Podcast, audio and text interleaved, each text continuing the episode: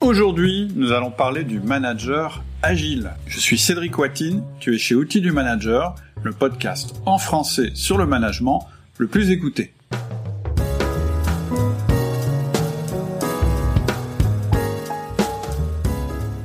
Alors l'agilité, c'est un concept dont tu as forcément entendu parler. Mais je pense que comme moi, une simple définition ne va pas te suffire. En fait, ce que tu voudrais, c'est savoir ce que ça veut dire exactement et surtout comment faire pour avoir une organisation agile ou tout au moins un management agile. Pour nous parler de ça, j'ai demandé à un spécialiste de la question de venir nous voir.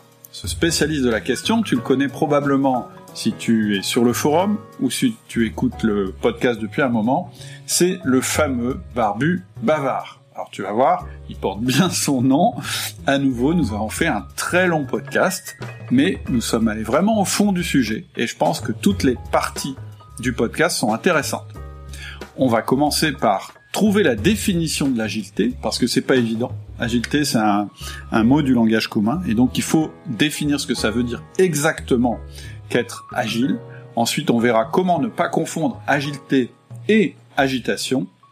Ensuite, on verra ce qu'est une entreprise agile, ensuite on verra ce qu'est un manager agile, et enfin on terminera en faisant un lien entre outils du manager et la pratique du management agile, et on te donnera des ressources pour pratiquer un management agile.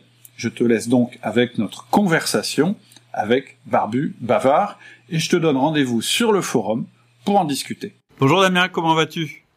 Bonjour Cédric, ça va très bien. Je suis très heureux de de revenir pour une deuxième tournée. Ah bah oui, en plus c'était demandé quand même pas mal, je sais pas si tu as vu sur le forum, tu étais assez demandé. Donc euh, bah, écoute, ça m'a fait plaisir, j'étais très surpris au premier passage, j'ai eu plein de gens qui m'ont fait des petits coucous, euh, une grosse audience, y compris dans mes copains. C'était très rigolo. Ah, j'avais, j'avais pas particulièrement dit que je passais, et du coup, j'ai plein de gens qui m'ont envoyé des petits messages en me disant "Ah, oh, je t'ai entendu chez Cédric Vatine, etc." C'était rigolo. Et puis on m'a dit que voilà que le, ton, ton, pseudo de Barbu Bavard convenait parfaitement puisque je pense que tu as toujours le record. Faudrait que je regarde. Mais je pense que tu as toujours le record du podcast le plus long. On verra ce que ça ah, donne aujourd'hui. J'ai récemment Glendale, il avait l'air d'être pas mal aussi. Ah oui, peut-être, peut-être, peut-être. Ouais, ouais, peut-être. Je sais pas. Faudrait. Moi, je pense que tu as encore le record, mais il faudra que je regarde. on va pas faire un concours, mais bon. Non, non. On va surtout essayer de faire des choses. Euh, des choses intéressantes. Donc le sujet, tu m'avais proposé euh, d'ailleurs d'intervenir sur ce sujet-là parce que c'est un, un sujet qui te passionne apparemment, c'est l'agilité. Euh, et donc, euh, bah, c'est de ça qu'on va parler. Euh, donc évidemment, on a tous notre petite idée ou sur le sujet. Moi, je me suis contenté de, pour l'instant, de prendre une une définition que j'ai trouvée sur le web et qui dit qu'une entreprise agile, c'est une entreprise qui est capable de s'adapter rapidement à des changements inattendus de son environnement en conservant une continuité stratégique, opérationnelle et humaine. Voilà. et, il est précisé que dans cette définition, la continuité est importante car elle permet de ne pas confondre agilité et réactivité. Voilà. Oui, Donc, c'est important. Effectivement, moi je dis toujours, j'ai piqué l'expression d'ailleurs à un client qui disait, euh, moi ce qui m'intéresse c'est l'agilité, pas l'agitation. Oui, d'accord. Oui, ok, je comprends, tout à fait. Après, ce que je trouve, c'est qu'une fois qu'on a lu cette définition, euh, bah, on n'est pas beaucoup plus avancé. On comprend effectivement que il faut être agile à l'intérieur d'un cadre, mais à part ça, voilà, ça nous donne pas beaucoup d'infos. Et donc ça, ça m'intéresse vraiment euh, avec toi de, de, redécouvrir ce que c'est ou de découvrir ce que c'est. Et la première question qu'on pourrait se poser, c'est est-ce que ce serait-il pas un truc d'informaticien à la base, la méthode agile? Ah, alors, euh, bah, je vais répondre à cette question. Juste avant, je vais rembobiner sur la définition parce que euh, tu, as signalé quelque chose qui est important. C'est que euh, bon, il n'y a pas une définition qui fait autorité.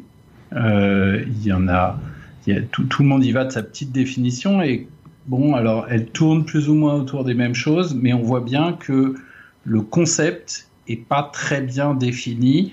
On y reviendra après parce que euh, je crois qu'un des problèmes de la définition, c'est qu'on ne sait pas très bien si on décrit ses effets ou euh, ce qui permet de l'obtenir. Mhm. Donc, euh, suivant qu'on s'adresse à à quelqu'un qui cherche à comprendre ce qu'il faut faire pour être agile ou quelqu'un qui cherche à définir à quoi on reconnaît une entreprise agile, on va pas s'intéresser exactement aux mêmes choses. Et du coup, on a des définitions qui sont un peu, un peu ambiguës. Euh, la deuxième chose, c'est que par ailleurs, c'est quand même un mot du vocabulaire courant. Oui. Euh, qui a été réapproprié et du coup ça me permettre de répondre au sujet euh, des informaticiens. Hmm. C'est un vocabulaire euh, classique, traditionnel, c'est un mot du langage courant, agile. Euh, on parle souvent de, de, agile comme un chat. Euh, et, et, et, ça a été, c'est devenu un vocable d'entreprise au milieu des années 2000 par l'irruption dans les services informatiques des méthodes agiles pour le développement de logiciels. Mmh. Euh, ce qui a pu laisser croire à plein de gens que l'agilité c'était un truc d'informaticien. En fait, euh, au sens où on l'entend dans, dans ce, cette interview là, dans ce, cette rencontre, on va discuter de, des entreprises agiles et de l'agilité d'entreprise et de l'agilité du management. Oui. Euh, je parle pas de, de, des exercices qui consistent à faire sauter les chiens par-dessus des barrières, tu vois. C'est pour montrer à quel point l'agilité c'est un truc qui peut euh, parler de plein de choses très différentes. Mm -hmm. Mais quand on parle donc de la capacité d'adaptation des entreprises, euh, le, choix du mot agile, il vient en fait euh, d'un travail de euh, la marine américaine dans les années 90 qui a le, département de la défense a organisé une étude qui avait été commanditée par le je crois que c'était la Chambre des représentants américaine à l'époque qui s'inquiétait, qui s'alarmait du fait que de plus en plus dans leurs appels d'offres militaires, euh, les, les, les, soumissionnaires américains euh, perdaient les appels d'offres au profit de concurrents euh, étrangers et notamment asiatiques. D'accord. Et donc il y a eu tout un travail qui a été missionné avec des industriels américains, des universitaires euh, et piloté par des représentants, enfin des députés. Mm -hmm. Euh, et qui a donné lieu en 91 à la publication d'un rapport qui s'appelait Rapport pour euh, la compétitivité industrielle au XXIe siècle, le rapport Nagel et Dove. Mhm. Euh, et c'est un truc qui fait à l'origine 56 pages et il emploie 168 fois le mot agile. D'accord? Euh, et donc c'est lui qui introduit cette idée euh, que dans un environnement aujourd'hui qui évolue de plus en plus vite, euh, ce qui devient critique pour l'industrie manufacturière. Donc au départ, on parle vraiment d'industrie lourde, d'industrie de la navale. Mhm. Mmh. Euh, ça devient la vitesse d'adaptation au changement, la capacité à tirer, des, à tirer parti des turbulences du marché pour prendre l'avantage sur ses concurrents, en disant à chaque fois que le marché se se, est bousculé par une nouvelle technologie, par une nouvelle réglementation, etc., ça rebat les cartes de la concurrence et ça donne la capacité à ceux qui sont les plus rapides de, euh, de, de reprendre un avantage sur les autres. D'accord. Et, euh, et, et, ça, ça a donné lieu ensuite, en 93, à un bouquin, un des co-auteurs euh, du bouquin, avec deux autres chercheurs euh, de, de, de, je ne sais plus quelle université, a, a, écrit un livre qui s'appelait oh, je l'ai plus sous la main, mais c'est genre les entreprises virtuelles et les compétiteurs agiles, ou un truc comme ça, le, mm -hmm. le titre américain. Je, je pourrais euh, te redonner les notes tout à l'heure, je l'ai dans ma bibliothèque. Je le mettrai euh, dans le, on le mettra dans le forum. Voilà, et, et ce bouquin-là, euh, donc a été publié en 93. Il se trouve que à peu près à la même période, euh, il y avait toute une réflexion et l'émergence dans les équipes euh, ou dans le milieu de la, du génie logiciel, donc des gens dont le métier, c'est ma formation initiale, euh, dont le métier est de piloter des projets informatiques. Mhm. Mmh. Il y avait toute une réflexion qui avait démarré fin des années 70. D'ailleurs, de façon assez marrante, aussi piloté par le ministère de la Défense américain qui avait organisé une conférence sur la crise du logiciel en disant on a de plus en plus L'informatique devient une ressource de plus en plus stratégique, or on est incapable de mener à bien des projets informatiques euh, corrects euh, en respectant les budgets, les délais, et ça devient un problème stratégique. Et donc il y avait toute une réflexion autour de ça et avait émergé dans les années 90 plein de méthodes alternatives en termes de gestion de projet qui, euh, à l'époque, euh, en 98, il y a un, article un peu qui fait date euh, qui s'appelle The New New Methodology de Martin Fowler qui avait qui avait recensé l'ensemble de ces méthodes et qui avait appelé ça les méthodes légères, par opposition à ce qui s'était fait initialement, qui étaient des trucs très lourds, très, très orientés, très planifié, très ISO 9000 quoi. Ouais. Et euh, et donc en 2001, euh, en marge d'une conférence, il y a le même Martin Fowler qui a proposé de réunir les tenants des différentes méthodes pour voir si on pouvait faire émerger une méthode commune. Ils n'ont pas réussi à se mettre d'accord sur une méthode commune. En revanche, ils se sont mis d'accord sur un certain nombre de principes communs qui leur semblaient essentiels sur la manière de piloter des projets. Et il y en a un dans le groupe, un gars qui s'appelle Mike Middle, mhm. euh, qui a dit bah, Au fait, est-ce qu'on pourrait pas changer de nom? Parce que méthode légère, ça fait un peu cheap. Euh, et donc, il a, lui, il lisait ce bouquin et il a proposé méthode agile. Et, et, et, du coup, euh, bah les méthodes, euh, en l'occurrence, alors il y en a plein différentes. Euh, celle qui aujourd'hui est la plus connue s'appelle Scrum.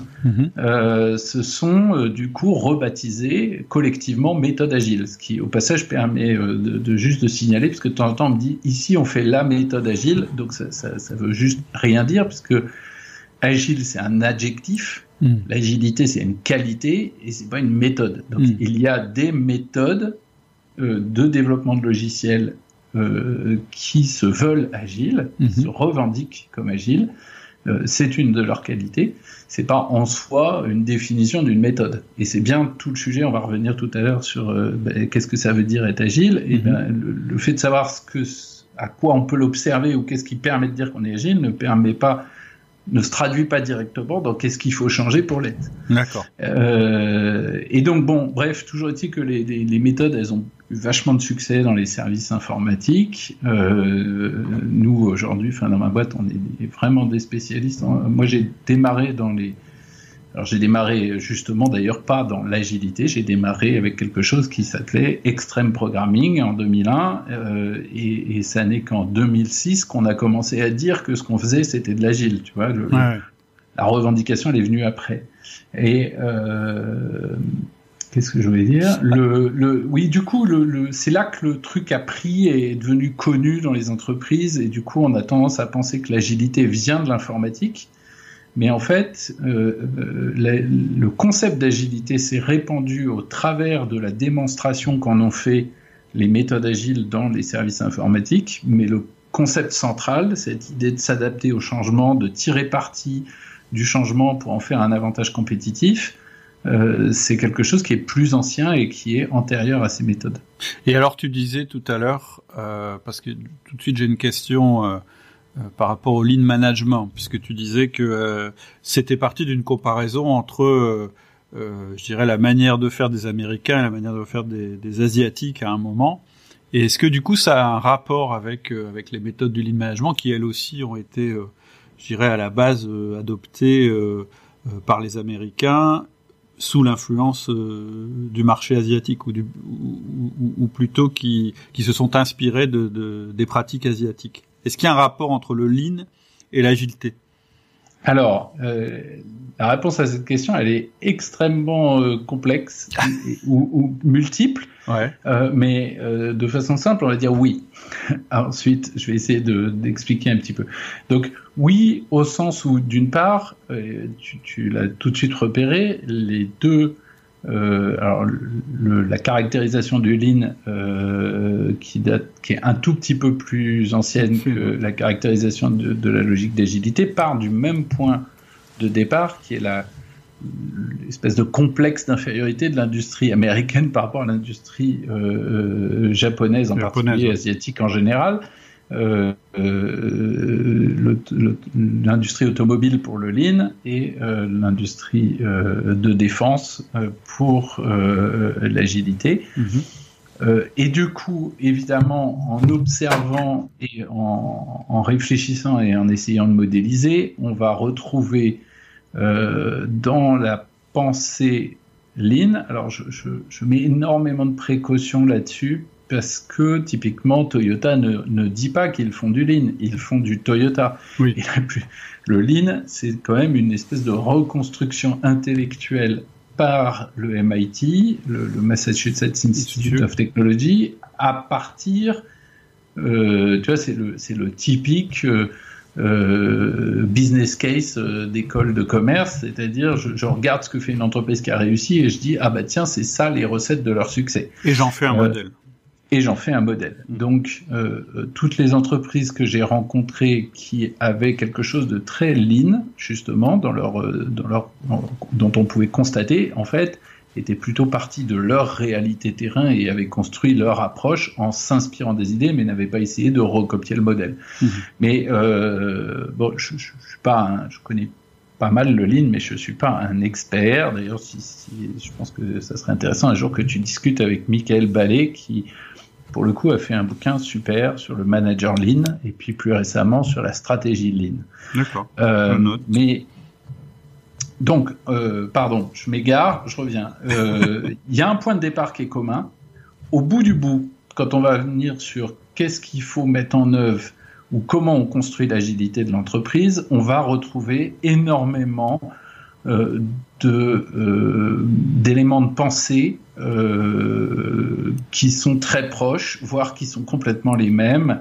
Euh, le fait de regarder le système depuis l'extérieur avec l'œil du client, le fait de partir de la réalité du terrain, de euh, d'aller chercher euh, l'autonomie responsable de de l'employé, du salarié, de l'ouvrier, de celui qui fait le boulot. Mhm. Le terrain. voilà, la, la, primauté au terrain. je, je dirais qu'en même temps, la différence ah, et pour terminer sur les points communs, quand même, euh, je disais que l'agilité des méthodes agiles euh, informatiques, qui a été le premier exemple concret, puisque au départ on a ce fameux rapport euh, de 91, mais qui sortait des concepts. La première implémentation concrète de ces concepts, ça a été dans les méthodes agiles de logiciels, et, et plusieurs d'entre elles, et spécifiquement Scrum, qui aujourd'hui est la plus reconnue, euh, ont été conçus, pensés par des gens qui connaissaient euh, ou le lean ou le toyotisme. Euh, Scrum a été co-inventé par Jeff Sutherland et Ken Schwaber. Jeff Sutherland, dans ses références de base, moi j'ai fait une formation très tôt, là, en 2007 avec lui, et la, le manuel qu'il nous donnait, c'était les 14 principes de Toyota de Jeffrey Licker. Hein, C'était vraiment très revendiqué. Hmm. Quant à Extreme Programming, euh, ça a été inventé chez Chrysler et comme une espèce de logique de transposition dans la chaîne de production de logiciels de, des raisonnements qu'on avait sur la chaîne de production des voitures. D'accord. Donc, donc oui, clairement, il y a un ADN euh, qui est très très euh, semblable aux deux. Je dirais que le, le point focal est sans doute un peu différent puisque euh, le point focal de la pensée lean, c'est celui de la valeur ajoutée et de tendre vers un flux continu de valeur ajoutée du client au client et donc d'aller regarder tout ce que fait l'entreprise et de voir comment on peut euh, mettre, euh, tendre plus exactement, parce que c'est jamais possible d'y arriver, tendre vers 100% de notre action qui est au service de quelque chose qui a de la valeur pour le client. Mhm. Le point focal de l'agilité est beaucoup plus euh, euh, autour du rapport au temps et de la vitesse d'adaptation à l'environnement et notamment à la concurrence. Donc, on peut arriver, et, et moi c'est en général ce que j'essaye d'amener euh, quand on travaille avec des entreprises, c'est de dire euh, il faut pas opposer les deux, et il faut arriver à redéfinir euh, effectivement la valeur qu'on apporte au client en intégrant le facteur temps dedans, mmh. de façon à ne pas opposer d'un côté euh, quelque chose qui serait une recherche d'excellence opérationnelle avec de l'autre côté euh, quelque chose qui serait une recherche de vitesse. Parce que si la vitesse devient synonyme de, euh, de, personne ne sera gagnant au bout. Hmm. Si euh, la recherche de qualité d'excellence opérationnelle devient synonyme d'extrême lenteur, ben, on sera mort. Hmm. Donc, il faut qu'on arrive à concilier les deux. Et comme elles ont de toute façon un ADN extrêmement proche, c'est très possible de faire du lean agile. D'accord. voilà. Comme ça, on a englobé les deux et ça répond, euh, ça répond à la question. Euh, alors, est-ce que le, est-ce que le lean, ça s'applique à tout? Tu vois, moi, par, euh, pardon, l'agilité s'applique à tout. Tu vois, par exemple, pour moi, c'est vraiment une découverte que ça se soit fait dans ce sens-là. Je croyais vraiment que les méthodes agiles provenaient du logiciel parce que par essence, c'est peut-être plus facile dans ce domaine-là euh, de reconsidérer ses processus, de se réorienter beaucoup plus que dans les industries lourdes, où là, par exemple, on a des investissements, des process, etc., qui peuvent paraître plus compliqués à adapter. Alors, euh, ben, en fait, je crois que tu touches un truc. Euh, enfin, moi, c'est une de mes convictions, euh, qui est que effectivement, ce que je disais, c'est que l'agilité, elle a pris corps dans les services informatiques, même si le concept précède. Mhm. Euh, probablement, effectivement, parce que on réunit deux choses pour avoir euh, pour avoir pas mal bourlingué dans les entreprises. Euh, je crois que dans le métier du logiciel, on a eu une chance énorme, c'est que à la fois on est dans l'immatériel et en même temps on est dans le concret. Euh, j'ai été très frappé euh, quand, euh, donc moi, avant de, d'opérer dans le champ de l'agilité, autrefois je travaillais dans l'agroalimentaire à faire de l'informatisation sur des chaînes de production, donc je connaissais bien le versant industriel. Et il y a quelques années, j'ai été amené à travailler avec des équipes, inversement, de, de fonctions sièges dans des grands groupes, mhm. vois, direction juridique, direction de la communication, etc.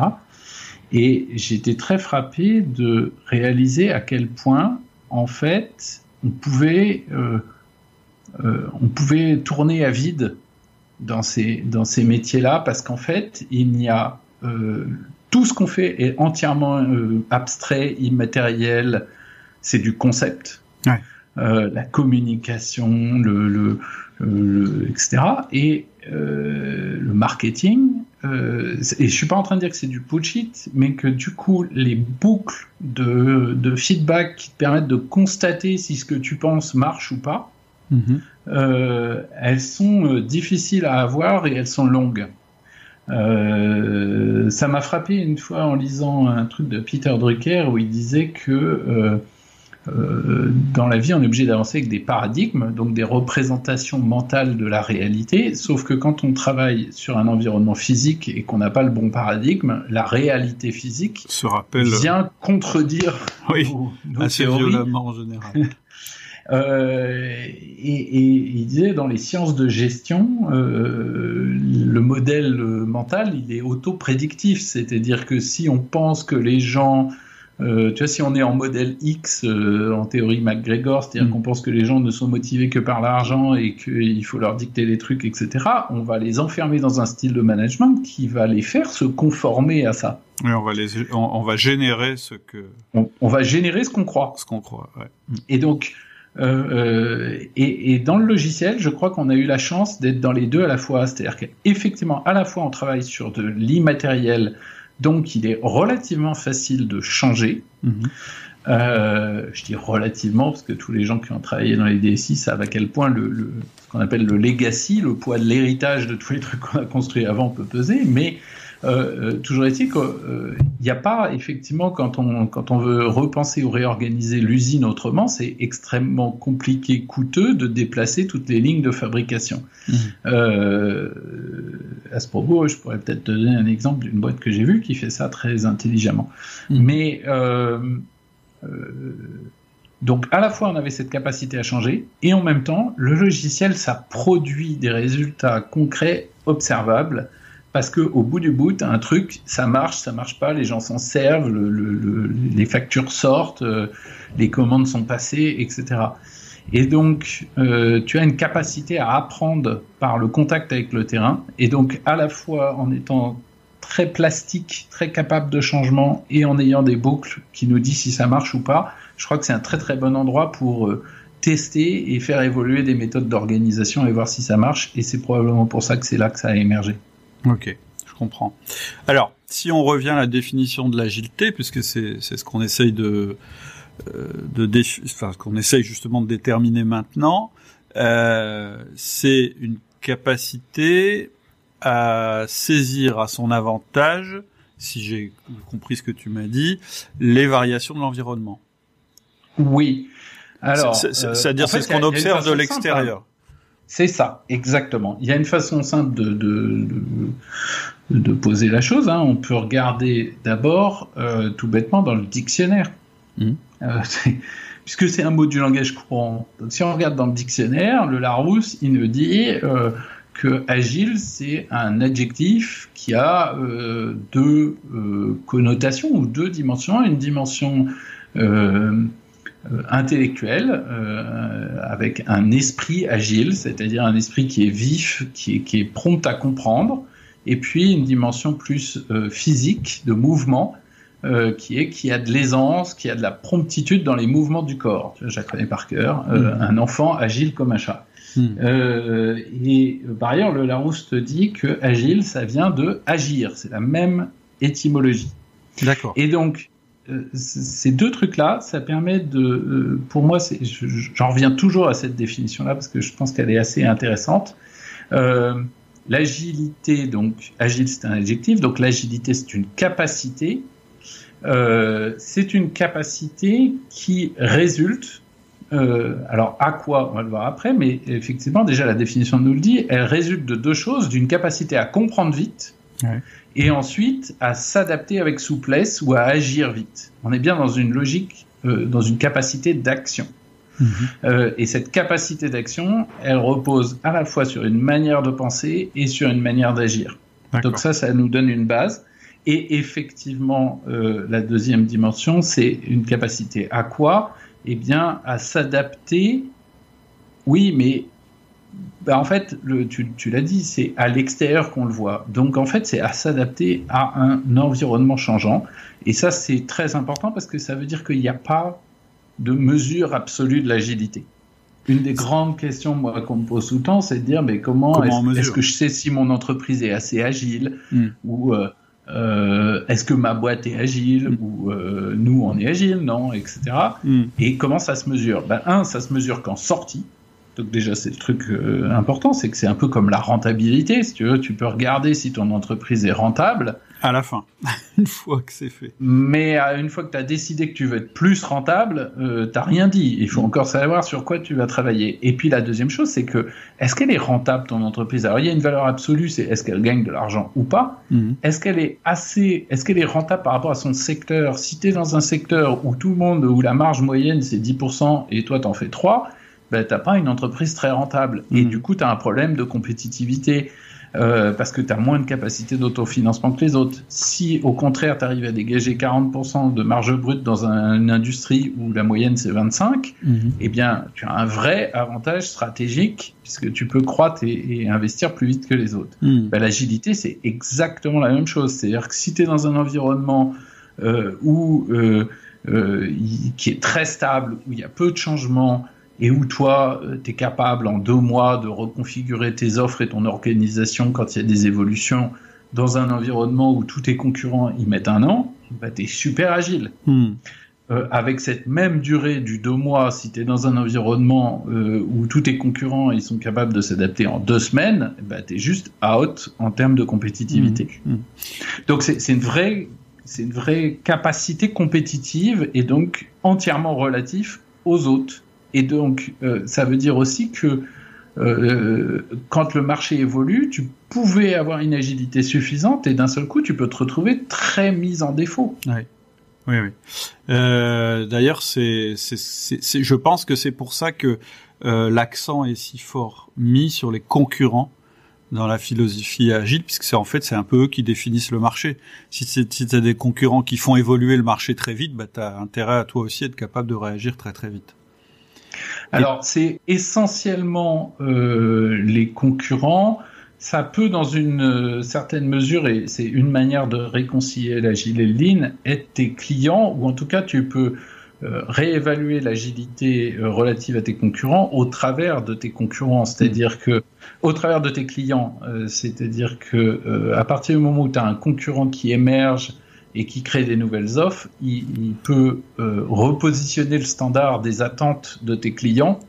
Et donc ton enjeu à toi devient de continuer à être capable d'être performant pour tes clients. Hmm. Tu vois ce que je veux dire? Et donc si tu le regardes finalement que tu es un concurrent qui fasse des trucs, euh, s'il est sur un segment de marché différent de toi, ou si toi tu as quand même ta proposition de valeur qui est qui est propre et qui continue de séduire tes clients, euh, le, le sujet c'est pas de travailler par imitation de ses concurrents, c'est bien d'être centré sur ses clients. Il n'empêche qu'effectivement, les concurrents qui évoluent, ça peut repositionner les attentes de, tes clients. Et c'est ça le sujet. C'est à quelle vitesse tu es capable de, t'adapter pour continuer. Et puis, tu peux avoir euh, des attentes des clients qui évoluent euh, euh, parce qu'il y a des évolutions environnementales dans leur propre mmh. environnement.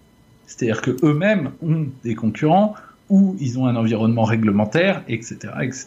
Et donc, même si toi, tes concurrents n'évoluent pas, euh, quand tes clients, eux, ont des nouveaux besoins, des nouvelles contraintes, bah, tu as une opportunité de reprendre des parts de marché en ayant mieux ou plus vite que les autres anticipé euh, euh, ces changements-là. Et, juste pour reboucler, ça nous renvoie à cette histoire de définition sur comprendre vite et agir vite parce que euh, c'est la combinaison des deux. Tu peux avoir compris plus vite que les autres qu'il y avait un nouveau changement qui était à l'œuvre et qu'il allait falloir faire évoluer ton offre ou tes processus, et puis être très lent dans l'exécution. Mm. Ou alors, tu peux avoir euh, compris euh, un peu plus tard en ayant vu les autres bouger, mais en étant capable de bouger très vite et mieux que les autres, ben, reprendre l'avance. Reprendre la main. Et puis, il y a une autre, il y a un autre aspect aussi, c'est que on, sent bien hein, dans ta définition que le, fondement, c'est effectivement de s'adapter euh, très très vite, puisqu'il y a la notion de rapidité, etc.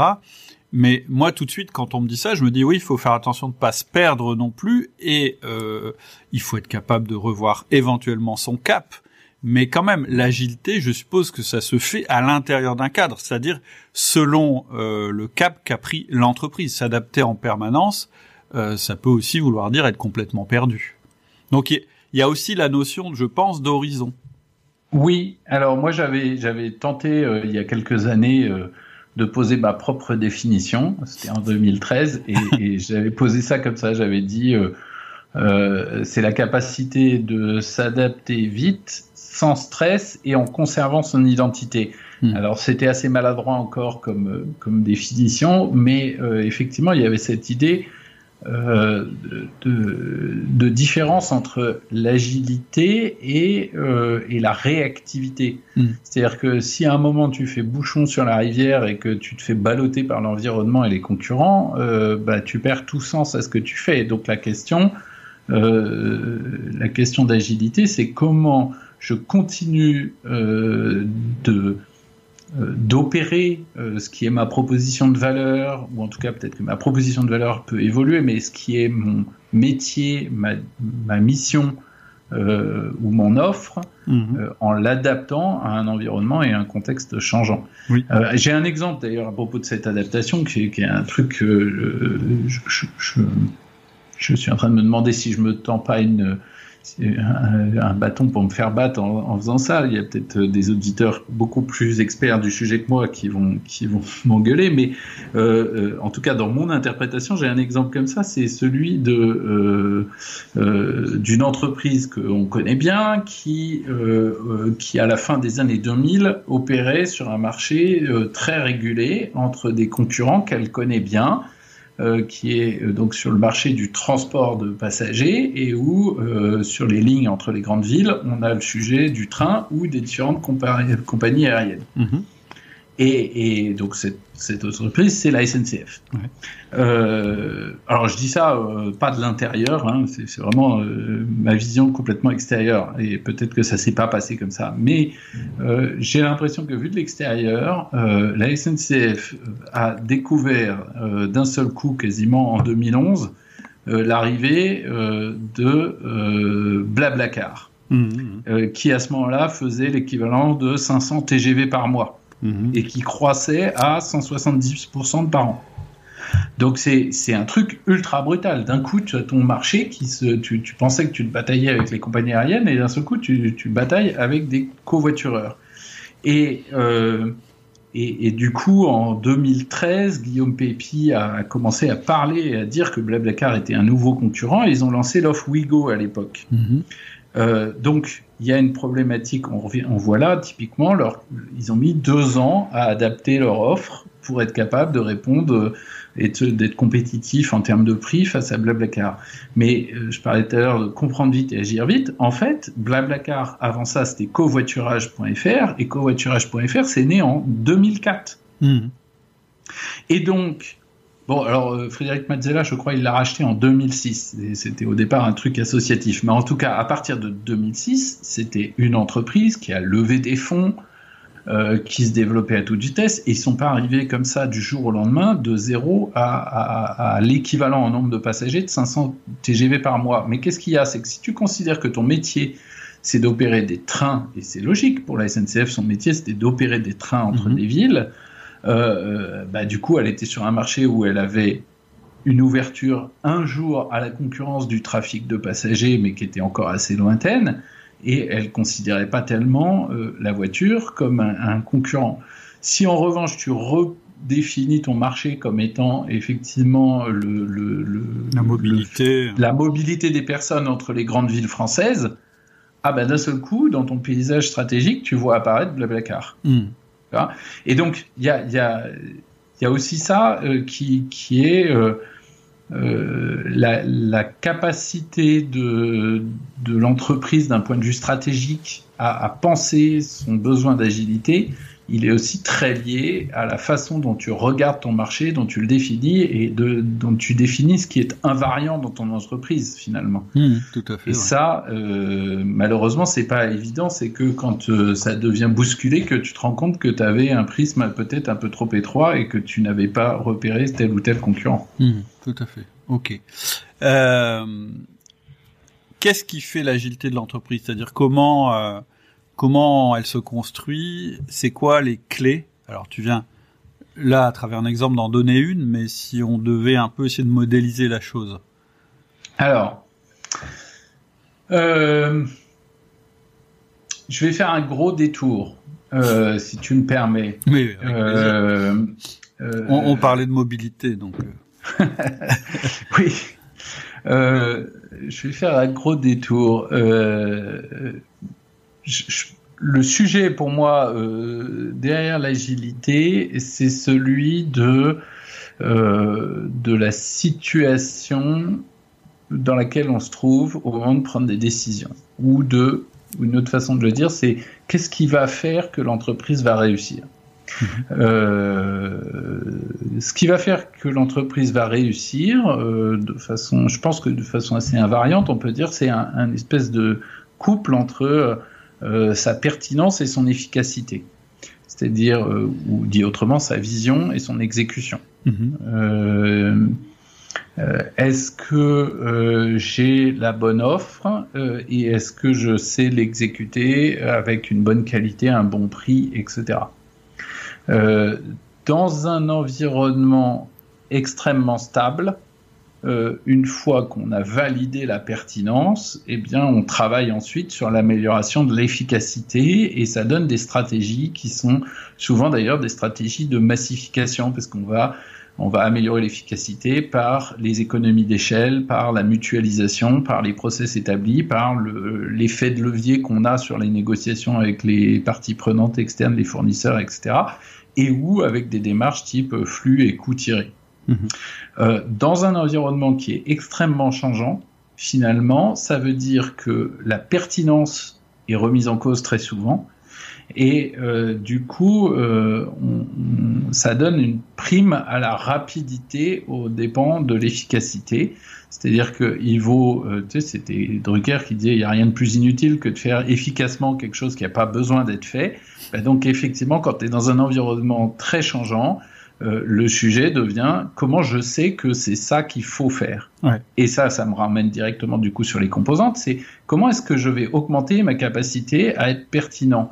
Tout à l'heure, on parlait de, de, de l'épisode avec la SNCF. Euh, plus généralement, dans, dans le cycle d'une entreprise, il y a toute une partie, sur, si on se met un peu dans le temps long, qui est de capter les besoins du marché, de comprendre, de décider sur lequel on va se positionner et ensuite d'agir pour mettre la, la, la boîte en œuvre. Et, et, et, Euh, et de mettre en adéquation notre offre, c'est-à-dire ce qu'on est capable de faire, et euh, les évolutions du marché. Par exemple, si je prends la. SNCF, elle aurait pu décider que non, son expertise elle est dans le transport de voyageurs à l'aide de trains, et finalement de collaborer avec euh, des choses comme Blablacar en développant un logiciel de mobilité qui mixait le train, le Blablacar, etc. On n'est pas obligé Exactement. de oui. détruire son concurrent. En fait, la question, Ah, c'est de bien choisir ses combats. Oui, sur, sur BFM, je fais un peu de pub au passage, sur BFM Business, dans les replays, il y a une émission que j'avais trouvée géniale qui s'appelle BFM Stratégie avec ah, euh, Xavier Fontanet, à un moment j'avais un trou de mémoire, Xavier Fontanet, l'ancien euh, président des Silors, et qui fait tout un cours sur la stratégie, et il pose ça, il dit la stratégie c'est l'art de bien vivre avec ses concurrents. Mhm. Donc euh, on peut bien vivre avec ses concurrents en les exterminant, ou au contraire en trouvant des moyens intelligents de ne pas être en opposition frontale. C'est ça. Bref. Mais toujours que, donc classiquement il y a cette idée que qui était très linéaire, tu vois.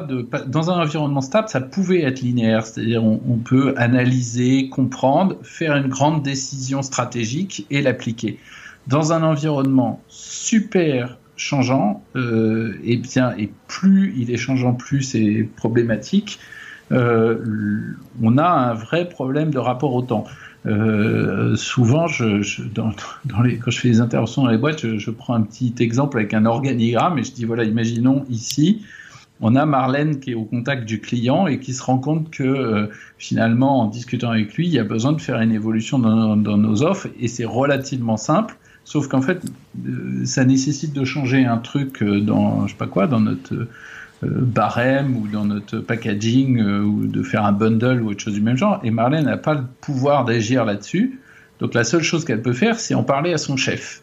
Et son chef, il est, on va dire que c'est Paul à l'autre bout de l'organigramme qui est en capacité de faire, tu vois. Et son chef, il, il peut, il peut pas faire grand chose. Il peut soit lui dire, écoute Marlène, euh, euh, on t'a pas demandé de nous dire où sont les forêts, on t'a demandé de couper du bois. Euh, et puis, euh, en gros, bah, ta gueule. soit, éventuellement, il en parle au chef. Hmm. Puis pareil, il en parle au chef. Et puis il en parle au chef. Et puis ça arrive jusqu'au hiérarchique commun de Paul et Marlène, qui va dire oui ou il va dire non. Et puis du coup, s'il dit oui, il va dire au N plus 4 de Paul, il lui dit bon, bah faites ça lequel gars va lui dire bah écoutez on n'a pas le temps machin truc il va différer ou voir il va foutre ça sous le tapis en disant ouais je vais attendre sa prochaine demande de toute façon il a une demande tous les deux jours ou alors il va le descendre à l'étage en dessous puis ça cascade comme ça jusqu'à Paul qui soit va dire non mais vous vous rendez pas compte c'est pas faisable soit qui va le faire et euh, ce qu'on voit là c'est que euh, pour que ça marche il faut, euh, c'est un gars qui s'appelle Ichakadizes qui avait modélisé ça, je trouve ça super intéressant. Il faut qu'on réunisse trois choses. Il faut qu'on réunisse le I de, de, l'information, de l'idée ou de l'influence de celui qui est au contact du besoin et qui sait ce qu'il faut faire, mhm. le P du pouvoir de Paul de faire, la capacité à faire concrètement, et le A du chef tout en haut qui, a, qui autorise la chose. Mhm. Et, euh, et, donc, dans le modèle d'Adiès, il appelle ça le CAPI, c'est-à-dire le Coalesced authority, power and influence. C'est-à-dire que pour que l'action ait lieu et que l'entreprise s'adapte, il faut avoir réussi à réunir, c'est la, la, la, fusion, euh, de, de, l'information, de l'autorisation et de la capacité à faire.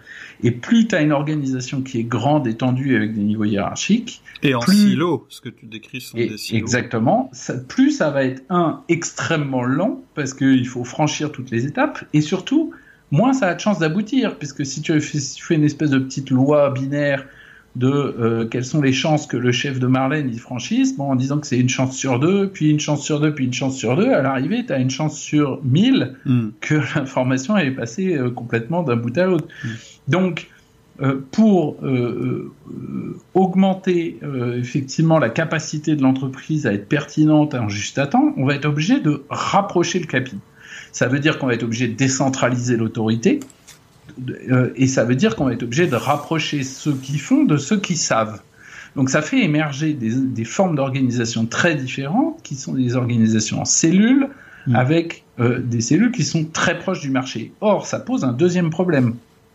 C'est que euh, ça devient très difficile de prendre une grande décision d'une part pour l'entreprise, et puis d'autre part, ça crée plein de risques de, euh, bah, ça crée essentiellement trois risques des problèmes de cohérence euh, globale, des problèmes de cohésion euh, et des problèmes de collision. et du coup, eh bien, effectivement, on a un essentiel qui est que si on veut augmenter l'agilité, il va falloir augmenter ce que j'appelle la porosité de l'entreprise, la capacité à faire circuler de l'information entre l'extérieur et l'intérieur et entre les fonctions à l'intérieur. Euh, et, en même, et, décentraliser la décision, mais en même temps, il va falloir travailler, puis ça nous renvoie, euh, ça nous ramène euh, du coup cette longue introduction sur l'agilité, ça va nous ramener sur le rôle du management là-dedans c'est que du coup, ça va nécessiter de faire évoluer le rôle de la structure ou du management, hmm. euh, qui ne devient plus nécessairement un relais montant et descendant de l'information et de la décision, puisqu'on essaye de déporter l'information et la décision localement, mais qui devient un relais de, du sens, de, de, la cohésion, de l'alignement, de la cohérence d'ensemble, de la prévention des collisions. Euh, et, plus largement de l'intention, puisque euh, on en revient à ce qu'on disait tout à l'heure. Euh, sinon, on est dans la réactivité. La, la, question à un moment, c'est qu'est-ce que l'entreprise veut apporter à, ses clients et au marché? Quel est le sens? Quelle est sa mission? Euh, et du coup, pour qu'on s'adapte quand même en restant dans le sens de, de ce qu'on voulait faire. Tout à fait. En fait, en fait, en faisant ça, tu augmentes le risque de désordre dans l'entreprise et tu euh, menaces l'entreprise d'explosion en fait. C'est-à-dire que si j'ai bien compris, tu nous as donné l'exemple d'une entreprise solide et rigide, c'est celle qui est organisée en silo et donc euh, c'est sûr, les process sont sûrs, ils sont respectés, euh, elle est prévisible, etc. Le problème c'est qu'elle est absolument pas adaptable au marché et donc quand Marlène se rend compte, finalement réussit à dire à Paul, enfin le message de Marlène arrive à Paul, c'est déjà trop tard parce que euh, le marché a probablement déjà évolué, donc ça fonctionne pas. Donc ce que tu dis, c'est que ce qui marche mieux, ce sont des cellules, et le danger avec des cellules, bah, c'est que euh, effectivement, euh, elles génèrent du désordre. Et à mon sens, ce qui permet de redonner de l'ordre dans tout ça, c'est ce que tu as dit, c'est le sens. C'est-à-dire que mieux l'entreprise aura défini sa mission, mieux elle, elle, aura défini son rôle sur le marché, plus les décisions qui seront prises par les cellules seront éclairées et seront prises en fonction de cette vision. Tout Mais c'est quelque chose d'assez abstrait finalement. Et alors justement, ce que j'allais dire, c'est que le sens est primordial, mais il ne suffit pas parce que il a besoin d'être euh, instancié au quotidien. Ouais. Euh, il a besoin d'être contextualisé tout le temps. Euh, et du coup, euh, et puis par ailleurs, il y a besoin aussi de réguler effectivement les, euh, j'allais dire les conflits au sens euh, conflit d'allocation de ressources, mmh. parce que euh, l'entreprise peut pas investir dans tous les départements simultanément, que que ça soit les salles de réunion, les budgets ou les postes en recrutement, il y a les initiatives de chaque cellule consomment ou, créer. Typiquement, on peut tolérer euh, plein de tout petits risques, on peut pas euh, tolérer des tonnes de risques majeurs partout. Éventuellement, on peut en tolérer à un endroit qui est un peu risqué, où on sait qu'on fait un pari stratégique. Donc, il y a tout ce problème de régulation et d'équilibre euh, du, du, réseau de cellules, mmh. et qui, pour moi, devient du coup le rôle justement de la structure managériale et de la, et puis après on pourra, on pourra discuter des fonctions support, mais euh, euh, qui devient, euh, enfin en fait qui devient, pour moi qui redevient, parce que je pense que c'est quand même l'essence, euh, qui redevient le rôle du management, qui est d'être en fait une force d'intégration Hmm. Euh, et, et, mais, simplement, on pousse un coin plus loin. Quand tu avais le manager d'une équipe, euh, de toute façon, tu as des individus qui sont tous différents. Et si tu as une équipe riche et diversifiée et hmm. mobilisée, et hmm. tout le monde a des idées, et le manager devient la force d'intégration qui fait que la somme des individus fait une équipe. Eh bien, euh, le au niveau de l'échelle de l'entreprise, il faut arriver à repousser d'un cran ça pour que l'entreprise soit une entreprise et non pas un conglomérat de PME indépendantes qui se, qui se foutent sur la gueule ou qui se disputent les budgets. Quoi. Alors, c'était ma question. Avant qu'on passe au rôle du manager, je voulais qu'on reste deux secondes, euh, deux minutes sur euh, l'entreprise. Est-ce que parce qu'en fait, ce que tu décris quand tu décris les cellules, moi naturellement, bah, j'ai tendance à avoir une nébuleuse de PME euh, en me disant que bah, finalement une grande entreprise, est-ce que ça peut pas être une nébuleuse de cellules qui elles-mêmes en fait sont des PME Et donc la, la question qu'il y a là derrière, est-ce que une PME est pas naturellement agile? C'est-à-dire qu'à partir du moment où ton entreprise, alors on va prendre un chiffre un peu au pif, mais pas pas tel pas, pas tant au pif que ça, euh, c'est euh, euh ton entreprise, bah on va dire c'est allez 20, 25 personnes que tu connais toutes, que tu peux euh, contacter rapidement, dont la plupart sont sur le terrain. Est-ce que finalement c'est pas ça la formule ultime de l'entreprise agile? qui est agile et qui fait de l'agilité que, enfin, comme sans s'en rendre compte en fait finalement?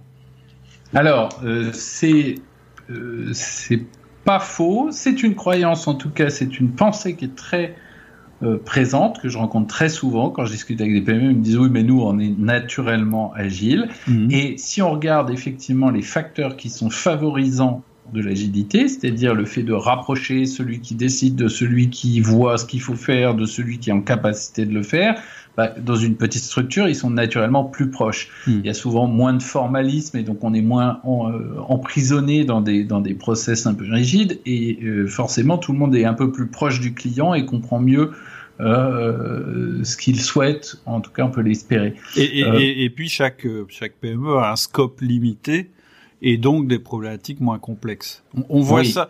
Il y a, des pays qui s'organisent très bien comme ça. Moi, je pense à l'Italie, par exemple, où en fait, tu as une espèce de nébuleuse, plein de petites entreprises, chacune avec des rôles, avec des rôles, euh, je dirais, définis et des secteurs définis. Et en, et en fait, toi, quand tu t'adresses à, à un fournisseur italien, tu sais jamais qui finalement a fabriqué ce que tu vas avoir, mais finalement tu as le produit que tu as demandé, c'est tout ce que tu demandes, et tu te rends compte que derrière, et et t'as parfois ça en Chine aussi.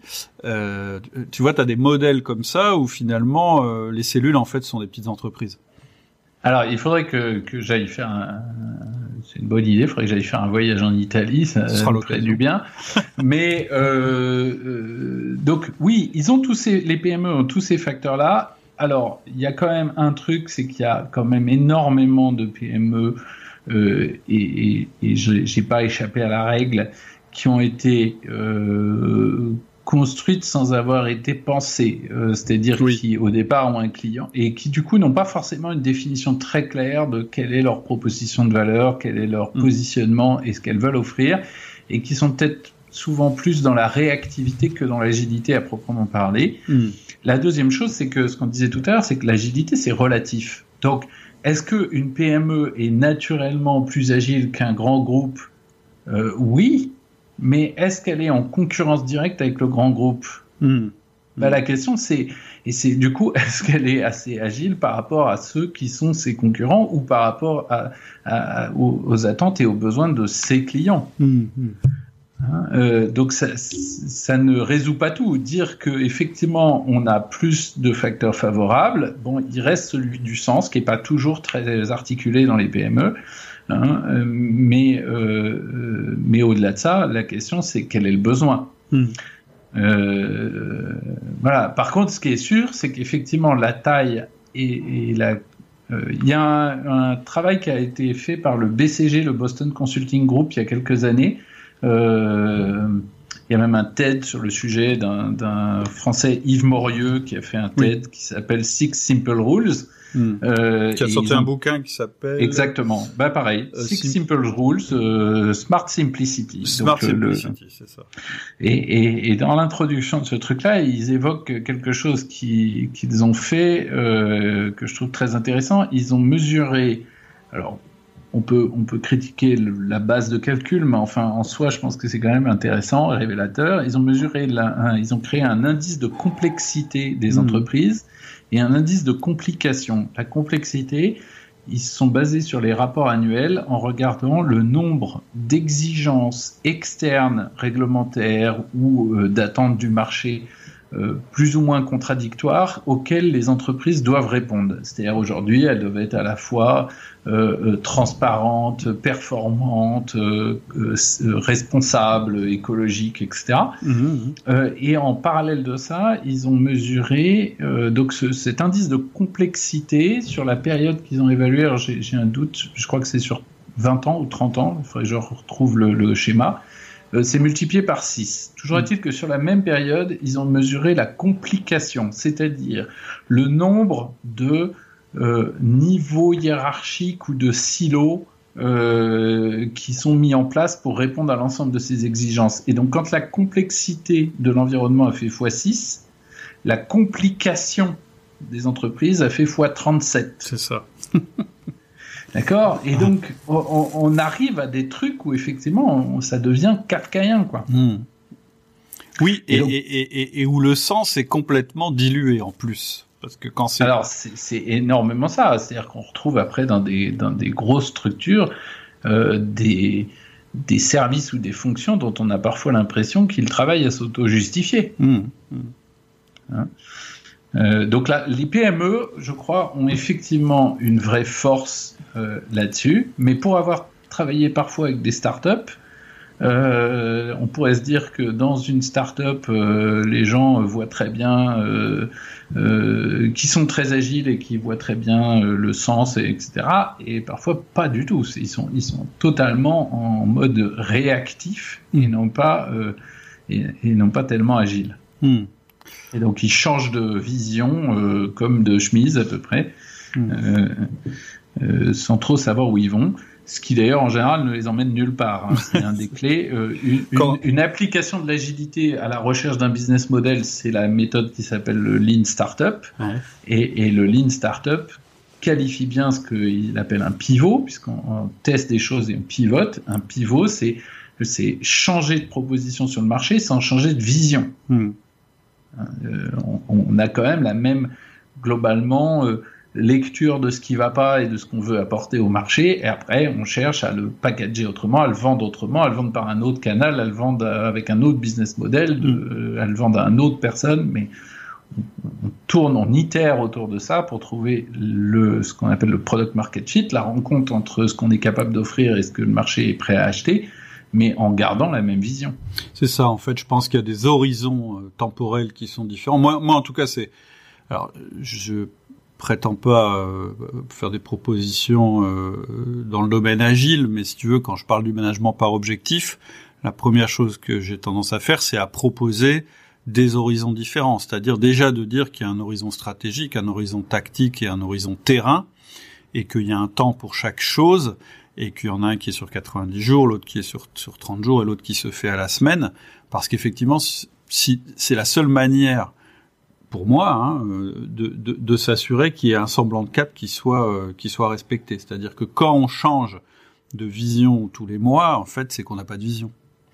Et quand le moindre obstacle te fait remettre en, en, cause ta vision, bah, ça veut dire que tu vas nulle part. C'est-à-dire que ça voudrait dire, euh, j'ai envie de, euh, je, je, je, je prends la route et dès qu'il y a un bouchon, ben, je change ma destination. Bon, ça c'est de la c'est de la réactivité. Alors ce qui ce qui m'intéresse avant qu'on fasse peut-être le lien avec outil du manager, c'est qu'on parle de l'agilité du manager. Maintenant, on a parlé, on a défini le sujet, on a parlé de ce que ça voulait dire au niveau d'une entreprise. Ça m'intéresse maintenant de savoir ce que ça veut dire au niveau d'un manager. Ouais. Euh, je, vais répondre à ça tout de suite. Juste, j'accrochais sur ce que tu étais en train de dire sur euh, les, trois horizons du MPO, là, du management par objectif stratégique, euh, et tu parlais de l'horizon temporel. Mm. Euh, je, crois que c'est intéressant de le coupler aussi avec un horizon spatial, géographique. C'est-à-dire que je reviens tout à l'heure sur le fait que l'autonomie des petites cellules, ça peut donner l'impression d'un chaos. Euh, et ça va nous renvoyer tout de suite sur le manager agile. Tiens, ça tombe très bien. Mhm. Euh, euh, oui et non, parce que effectivement, si l'initiative et donc l'errance, ou on va dire la, divergence par rapport à ce qui existait, l'innovation, le changement, finalement a une portée qui est celui de la cellule donc de, de, ce qu'elle fait, de sa fonction, de ce qu'elle apporte au marché, de ses clients, etc., euh, on va avoir une micro-incohérence globale ou mm. une micro-collision euh, collision globale euh, qui n'est pas dommageable mm. tant qu'elle ne s'accumule pas. Mm. Et donc, du coup, on peut avoir à la fois cette logique de euh, décisions stratégiques qui ont un rythme lent et de décisions tactiques qui ont un, rythme mensuel et de décisions opérationnelles qui ont un rythme quotidien ou hebdomadaire. Mm. Et de la même façon, euh, d'initiatives de capacité à diverger localement pendant un temps court, oui. géographiquement, on va dire au, périmètre d'un département ou d'une filiale sur un temps un peu plus long, et puis de réintégration stratégique. Euh, bah, là bah, encore, c'est des, des, boucles d'adaptation rapides en fait, avec un retour rapide, c'est-à-dire bah tiens ça ça ça marche pas, j'essaye ça, ça marche pas non plus, et sans que ça ait de conséquences pour l'ensemble des autres cellules ce que tu disais tout à l'heure, alors je me souviens plus de son, son, prénom, mais de cette dame qui travaille au service client et tout d'un coup elle se rend compte que je sais plus, je l'avais appelée Marlène, je crois. Voilà, c'est Marlène. Si Marlène, elle se rend compte de ça une fois et qu'elle fait, euh, qu'elle viole un petit peu le processus une fois pour que ça passe, bah c'est que le processus est pas mauvais. Si elle est obligée de violer le processus 15 fois par jour et qu'elle remonte en permanence le fait que ça fonctionne pas, là c'est un signal qui doit être écouté et qui peut induire des changements dans les processus de l'entreprise. C'est ça aussi que je voulais dire quand je disais, non seulement il y a l'horizon temporel, c'est-à-dire qu'on change pas de stratégie euh, euh, toutes les semaines, mais plutôt éventuellement tous les trimestres, il y a aussi la fréquence des collisions ou des, des obstacles qu'on rencontre qui peuvent nous amener à changer la stratégie en disant oui mais ce problème-là c'est toutes les semaines maintenant qu'on l'a. Donc ça veut dire que le marché a évolué, donc ça veut dire que c'est à nous de nous adapter euh, au marché. Tout à fait. Et il y a un deuxième élément euh, essentiel dans ce que tu viens d'évoquer, c'est que c'est la notion d'apprendre. Oui. Parce que tout à l'heure j'évoquais l'idée que euh, traditionnellement il y avait cette idée de on analyse tout le marché, on comprend, on décide une grande stratégie, on la met en œuvre. Euh, dans un environnement euh, qui, est, qui est très euh, changeant, en fait, en général, qu'est-ce qui se passe? On va être dans une situation où on n'a pas toutes les infos parce que ça change tellement vite que euh, on ne sait pas tout. Euh, et par ailleurs, euh, d'ailleurs, le, le, système s'adapte. C'est, le, le, le, Covid, c'est une période extraordinaire pour un agiliste comme moi parce que on voit des exemples tous les jours de ce que de ce que nous on raconte sur le fait qu'on ne peut pas on ne peut pas prédire ce que va faire un système complexe. Et mmh. donc tu dis euh, tiens on va mettre un confinement on va mettre un couvre-feu à 21h euh, pour éviter les soirées dans les bars ben, les gens font des soirées à 18h euh, tu, tu, tu, du coup tu mets un couvre-feu à 18h les gens font des binge apéro euh, des binge goûter ou je sais plus quoi euh, tu dis bah tiens on va fermer tous les commerces sauf les commerces euh, alimentaires essentiels. Ben résultat euh, tu as le magasin de fringues qui se met à vendre des chips pour rester ouvert. Donc le, le système s'adapte en permanence. Euh, et du coup, ben, il y a une espèce de d'interaction. Et donc, ce qui était avant très linéaire dans un environnement pouvait être stable. Alors c'est en fait une illusion. Le monde a jamais été stable. La question c'est la vitesse à laquelle il a changé. Hein, il y a un des gars de l'ESCP, Frédéric Ferry, lui il propose une définition de l'agilité. Il dit c'est la capacité des entreprises à s'adapter lorsque euh, la vitesse du changement dépasse la capacité d'adaptation de leur industrie. Hmm. Tu vois, ça, ça, dit bien ça. C'est-à-dire hmm. que la question, c'est d'un seul coup, quand le, les changements deviennent plus rapides que ce à quoi on avait l'habitude de, de, de s'adapter, et eh bien du coup, euh, tout le cycle classique revient bousculer. Et donc dans l'agilité, on a cette espèce de truc où au lieu d'être beaucoup moins, au lieu d'être très linéaire, de capter, comprendre, décider, agir, et qu'on le faisait une fois pour toutes et pour toute la boîte, en fait, on en fait des micro-boucles locales permanentes. Et mmh. donc on est en train en permanente de réévaluer euh, ce qu'on fait versus euh, euh, ce, dont, ce qu'on a besoin de faire et d'apprendre ce qu'il faut faire pour réussir. Ce que tu évoquais là à l'instant, c'est-à-dire que on est en train d'apprendre que ce processus finalement n'est plus adapté aux conditions de marché dans lesquelles on est aujourd'hui et qu'il faut le faire évoluer. Et, et donc ça me ramène sur le rôle du management. La question va être comment est-ce qu'on passe d'une adaptation permanente à une capacité à capitaliser sur ça et à apprendre et à faire une entreprise euh, apprenante, évolutive, euh, euh, agile. Hmm. Donc le, rôle du management, je l'évoquais tout à l'heure, je me fais mes questions et mes réponses, mais oui, c'était la question initiale. en fait, je pense que le rôle du manager ne change pas, mais en tout cas dans la, enfin moi j'ai tu le sais, j'ai super adhéré, adoré euh, outil du manager mhm. parce que la vision du rôle du manager que tu proposes pour moi euh, euh, reste tout à fait pertinente dans une logique d'agilité. C'est-à-dire que J'évoquais tout à l'heure le fonctionnement en cellule. Un truc qu'on utilise beaucoup dans les modélisations des agents autonomes comme ça, c'est les travaux qui ont été faits par un gars qui s'appelle Craig Reynolds dans les années 80 euh, sur la modélisation des, nuées des tourneaux. Euh, qui, c'est un truc, un travail intéressant qui a, où il a, il a fait des simulations informatiques de, de ce qui euh, permet de modéliser une nuée des tourneaux et ça a donné lieu après à des algorithmes qui ont permis, par exemple, dans le roi lion, je me souviens encore à l'époque de, des reportages sur le sujet. C'est la première fois qu'on avait des animations générées par des algorithmes qui permettaient de faire des mouvements de foule, en l'occurrence tous les gnous, à un moment, des, des, milliers de gnous là, qui se précipitent vers la falaise. Mmh, mmh. Euh, euh, ils n'ont pas été animés un par un à la main, c'est un, algorithme, celui euh, qui modélise les nuées des tourneaux. Mmh. Et donc ce, cet algorithme, il, il, il a dit on arrive à modéliser les oiseaux euh, en faisant deux choses, en leur disant, euh, en, leur mettant trois règles. Euh, évite de te cogner dans tes voisins. Mhm.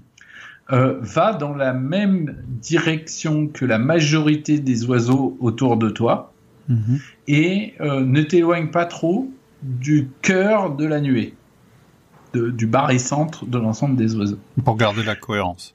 Et donc, effectivement, on garde la cohésion, la cohérence de direction et on évite les chocs. Les euh, du coup, ben, ce qu'on va avoir besoin de faire en tant que manager, c'est ça. On va avoir besoin de créer de l'alignement entre les personnes au sein de l'équipe euh, et entre l'équipe et le reste de l'entreprise. Et ça, ça reste vrai tout le temps. C'est une des fonctions du manager. On va avoir besoin de créer de la cohésion au sein de l'équipe, mais aussi entre notre équipe et les autres équipes. C'est bien pour éviter que justement ces cellules deviennent des entre, euh, si tu veux, euh, elles sont autonomes, elles sont pas indépendantes. C'est ça, exactement, c'est la différence. Euh, exactement, c'est-à-dire que ça devient pas des entités complètement des électrons libres.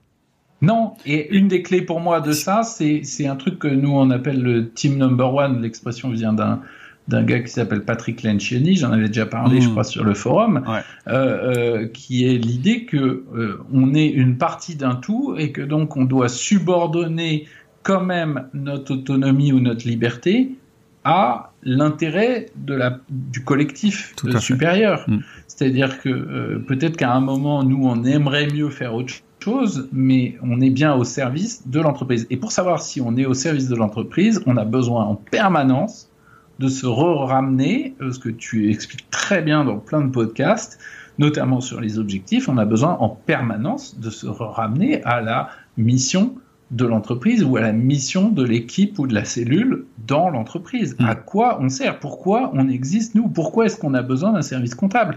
Pourquoi est-ce qu'on a besoin d'un service recouvrement? Pourquoi est-ce qu'on a besoin d'un service qualité? Et, et, quel est le... le on n'est on n'est pas là pour euh, faire perdurer la façon dont on l'a fait tout le temps. On, est là pour faire évoluer en permanence la façon dont on fait ce contrôle qualité, pour faire perdurer le service qu'on rend au client au bout. Hmm, tout à fait, et c'est le pas de côté du manager qui à un moment doit absolument réaliser qu'à partir du moment où il est devenu manager ou relais de communication euh, selon les cas, eh bien il n'est plus, il est plus, il fait plus, enfin il n'est plus au même niveau que ses collaborateurs. Il doit faire un pas de côté, il doit être capable de les regarder en ayant la perspective de l'entreprise en fait. Ben, il est. ça, c'est euh, pas évident. Toujours, il est, il est, il est dans deux équipes en même temps. C'est ça. Il est dans l'équipe qu'il manage et il est dans l'équipe qu'il forme avec ses pairs et, qui, et, dans laquelle il est le manager.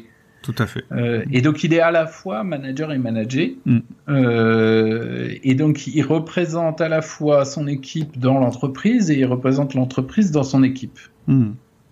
Euh, et, et, ça, c'est un élément essentiel. Je parlais tout à l'heure des étourneaux. Là. Euh, le truc que la modélisation nous dit pas en creux, c'est quand même que les oiseaux, ils ont ils n'ont pas une direction. Les nuées d'oiseaux, elles partent dans tous les sens. Mhm. Euh, elles se suivent. Il y en a un qui prend une initiative, tout le monde le suit. Alors si c'est ce qu'on veut pour son entreprise, ça peut être super. Mais il y a quand même un moment, euh, enfin en tout cas moi j'espère que l'entreprise elle a une direction générale. Euh, et puis d'autre part, il y a un autre euh, élément que j'avais que j'ai mis du temps à réaliser. Euh, j'avais découvert ce modèle il y a très longtemps et j'ai mis du temps à réaliser que ce qui manquait dedans, c'est l'aspect que les oiseaux se voient les uns les autres. Donc ça marche parce qu'ils arrivent à s'adapter les uns aux autres en temps réel parce qu'ils se voient. Hmm.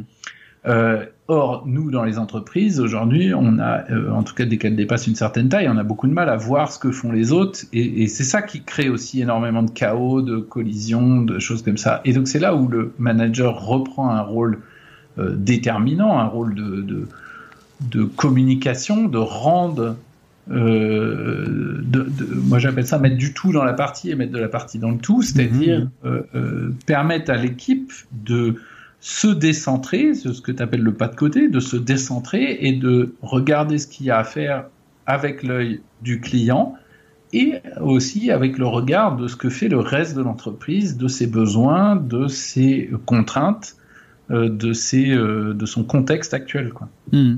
En fait, il doit toujours recontextualiser ses décisions par rapport à l'entreprise.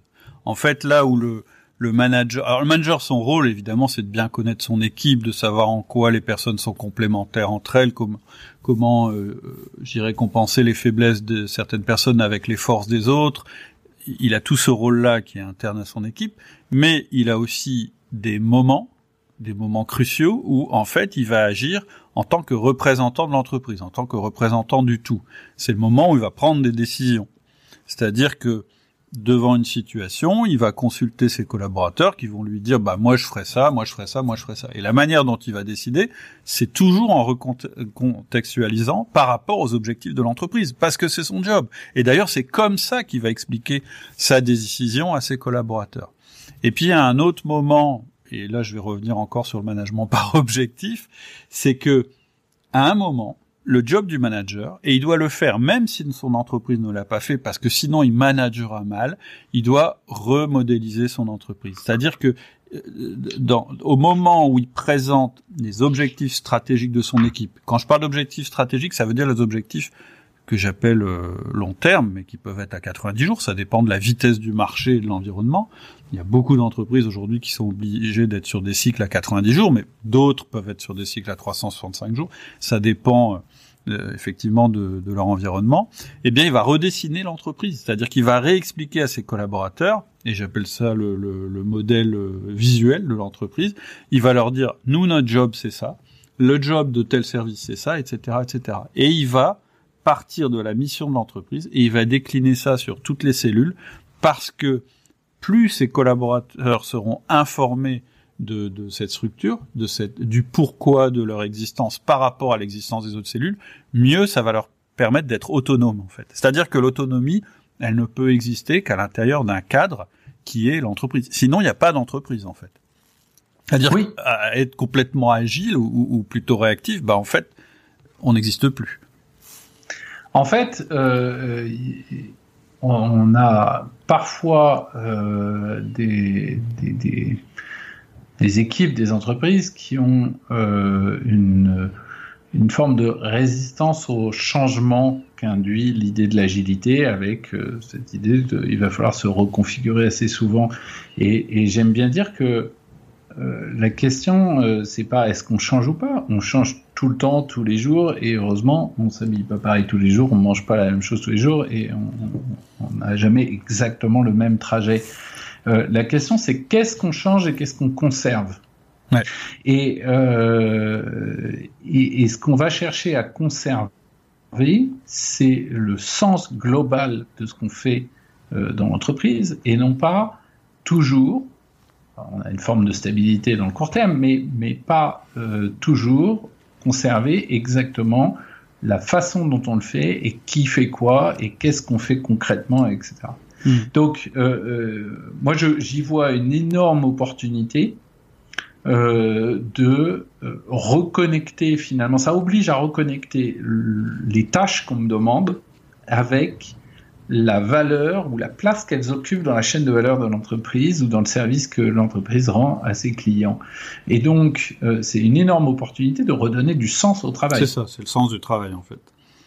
Parce que euh, pour développer l'agilité, on est obligé de développer l'autonomie. Et tout le monde a envie d'avoir un job où euh, il est responsabilisé, euh, où euh, il est autonome, on lui fait confiance euh, et, où il a du sens dans son boulot. Hmm.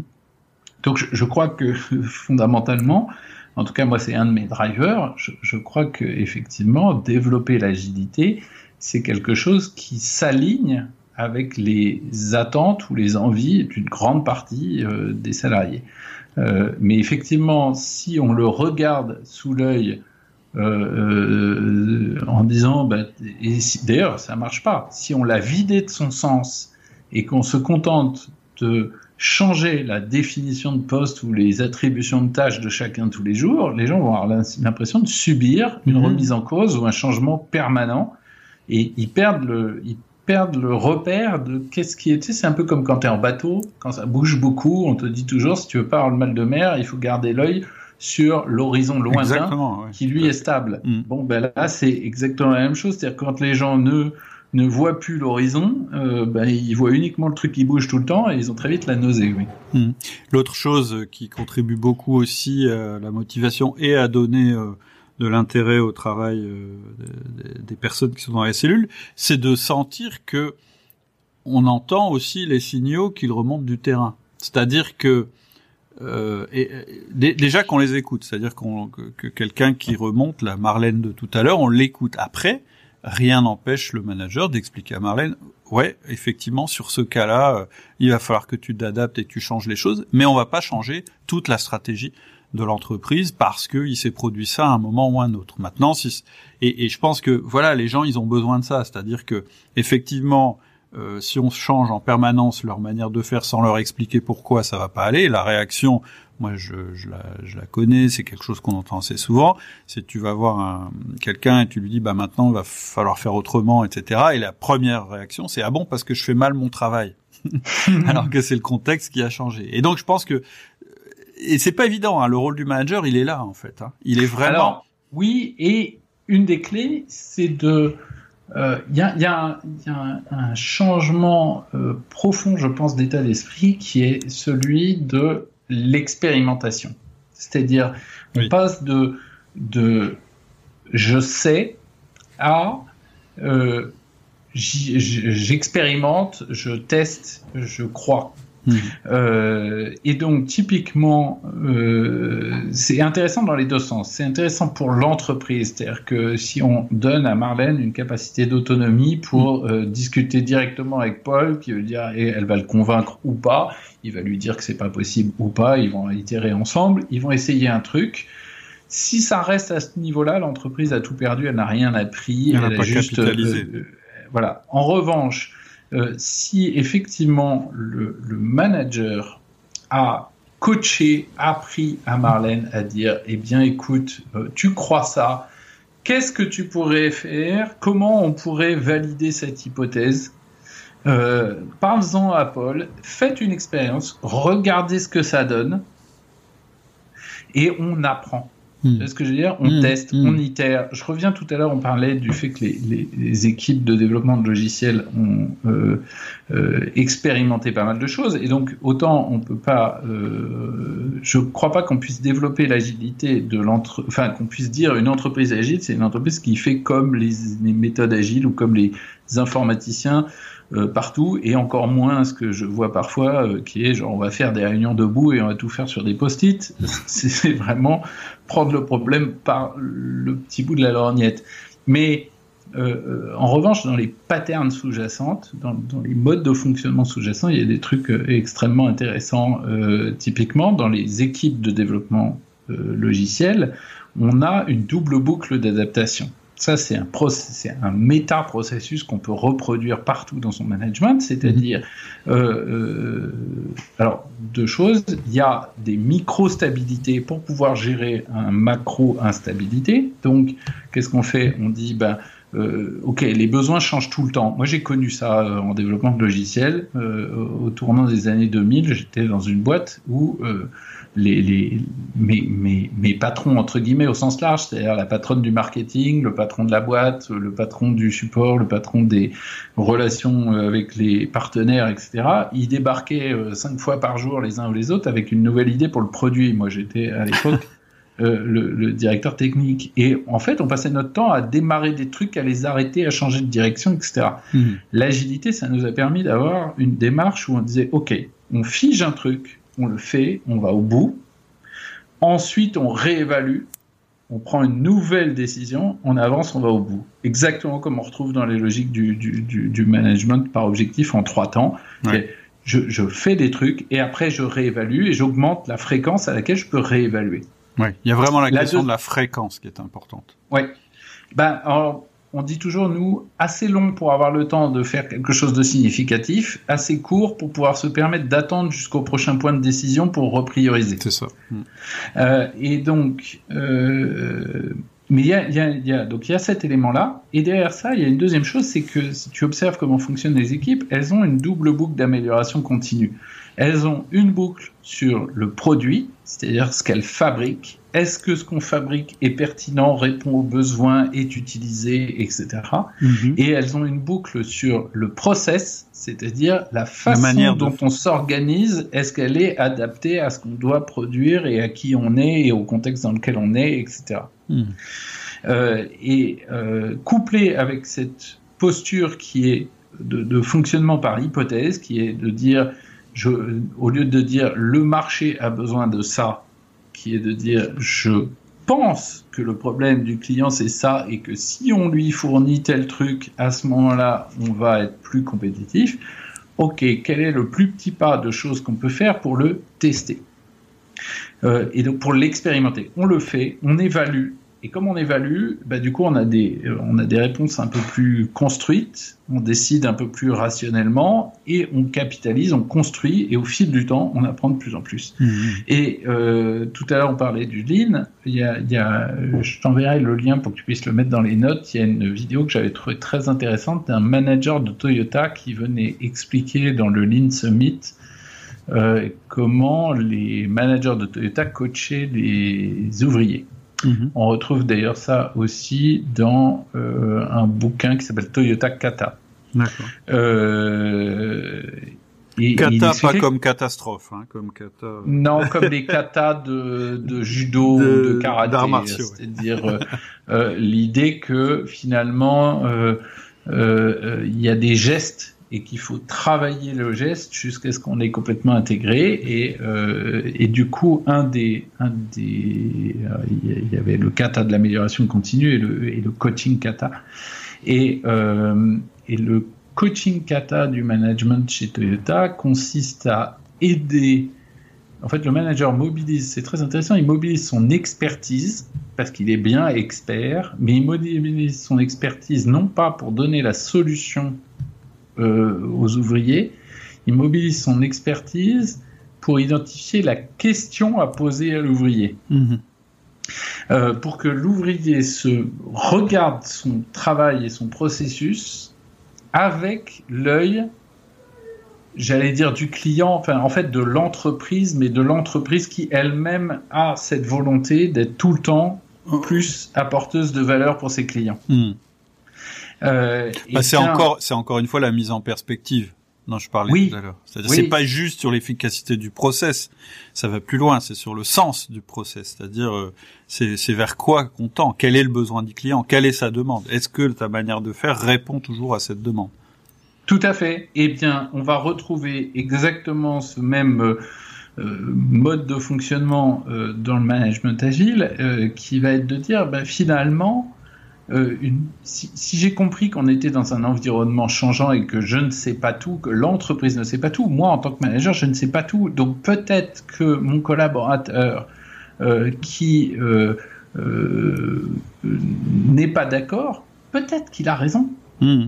La question devient comment est-ce qu'on sort d'une logique où je décide, où on décide ensemble, ou machin truc, de savoir qui a raison, à comment est-ce qu'on teste, comment est-ce qu'on vérifie Hmm. Comment est-ce qu'on hmm. apprend de ce...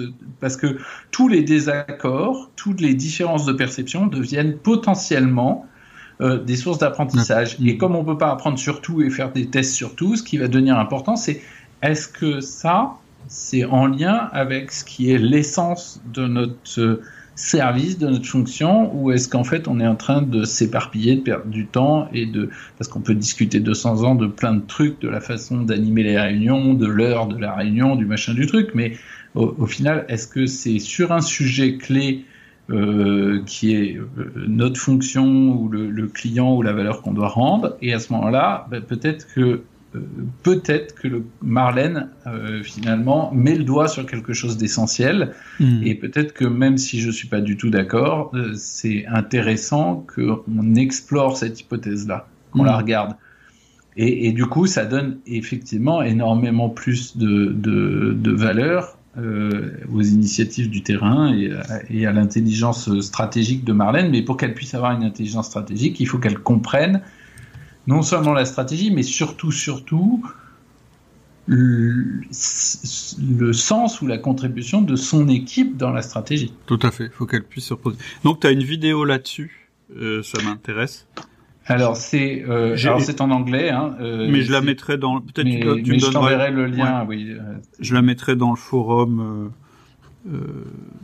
juste en dessous du du podcast, comme ça, ce hmm. sera accessible directement. Ok, bah écoute, c'est hyper intéressant. J'espère que ça ça vous aura éclairé. On est allé assez loin, je dirais, dans les aspects théoriques, mais j'aime bien j'aime bien l'entonnoir, c'est-à-dire que j'aime bien le fait qu'on ait terminé sur des choses euh, un peu plus concrètes qui que que vous allez pouvoir activer euh, dans votre management.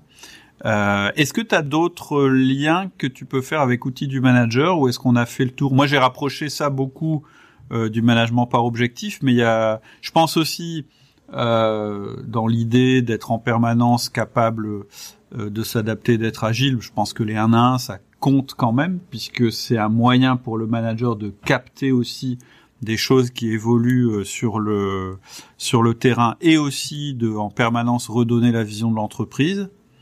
Alors, euh, plus que ça, je, je, vais remettre une couche. Euh, D'accord. ce qu'on veut, c'est alors d'abord juste, oui, moi je fais les liens. Alors si je parle en termes de formation, je fais les liens avec LME, avec le, manager essentiel, ouais. avec euh, les tableaux de bord dynamiques, avec le management par objectif. Euh, euh je, je, je, pense que et même avec l'exécution sans faille. Mais euh, je, je, vais reprendre un, un basique. Ce qu'on veut, c'est augmenter l'autonomie du terrain. Euh, et qu'est-ce qui s'oppose traditionnellement dans plein de boîtes à l'autonomie du terrain? C'est la peur de l'erreur. Ouais. Euh, c'est la peur de l'erreur et du coup euh, très classiquement le réflexe quand on a peur que les gens fassent des conneries euh, c'est de contrôler ce qu'ils font oui. et euh, voire de cadrer ce qu'ils font et du coup ça ça a tendance à tuer l'autonomie mhm. d'autant plus si on est dans un environnement où finalement on n'a pas toutes les infos parce que du coup donner un cadre euh, rigide à l'avance à quelque chose euh, dont on ne sait pas ce qui va se passer, si tu veux, ça a peu de chances de tomber bon. Ouais.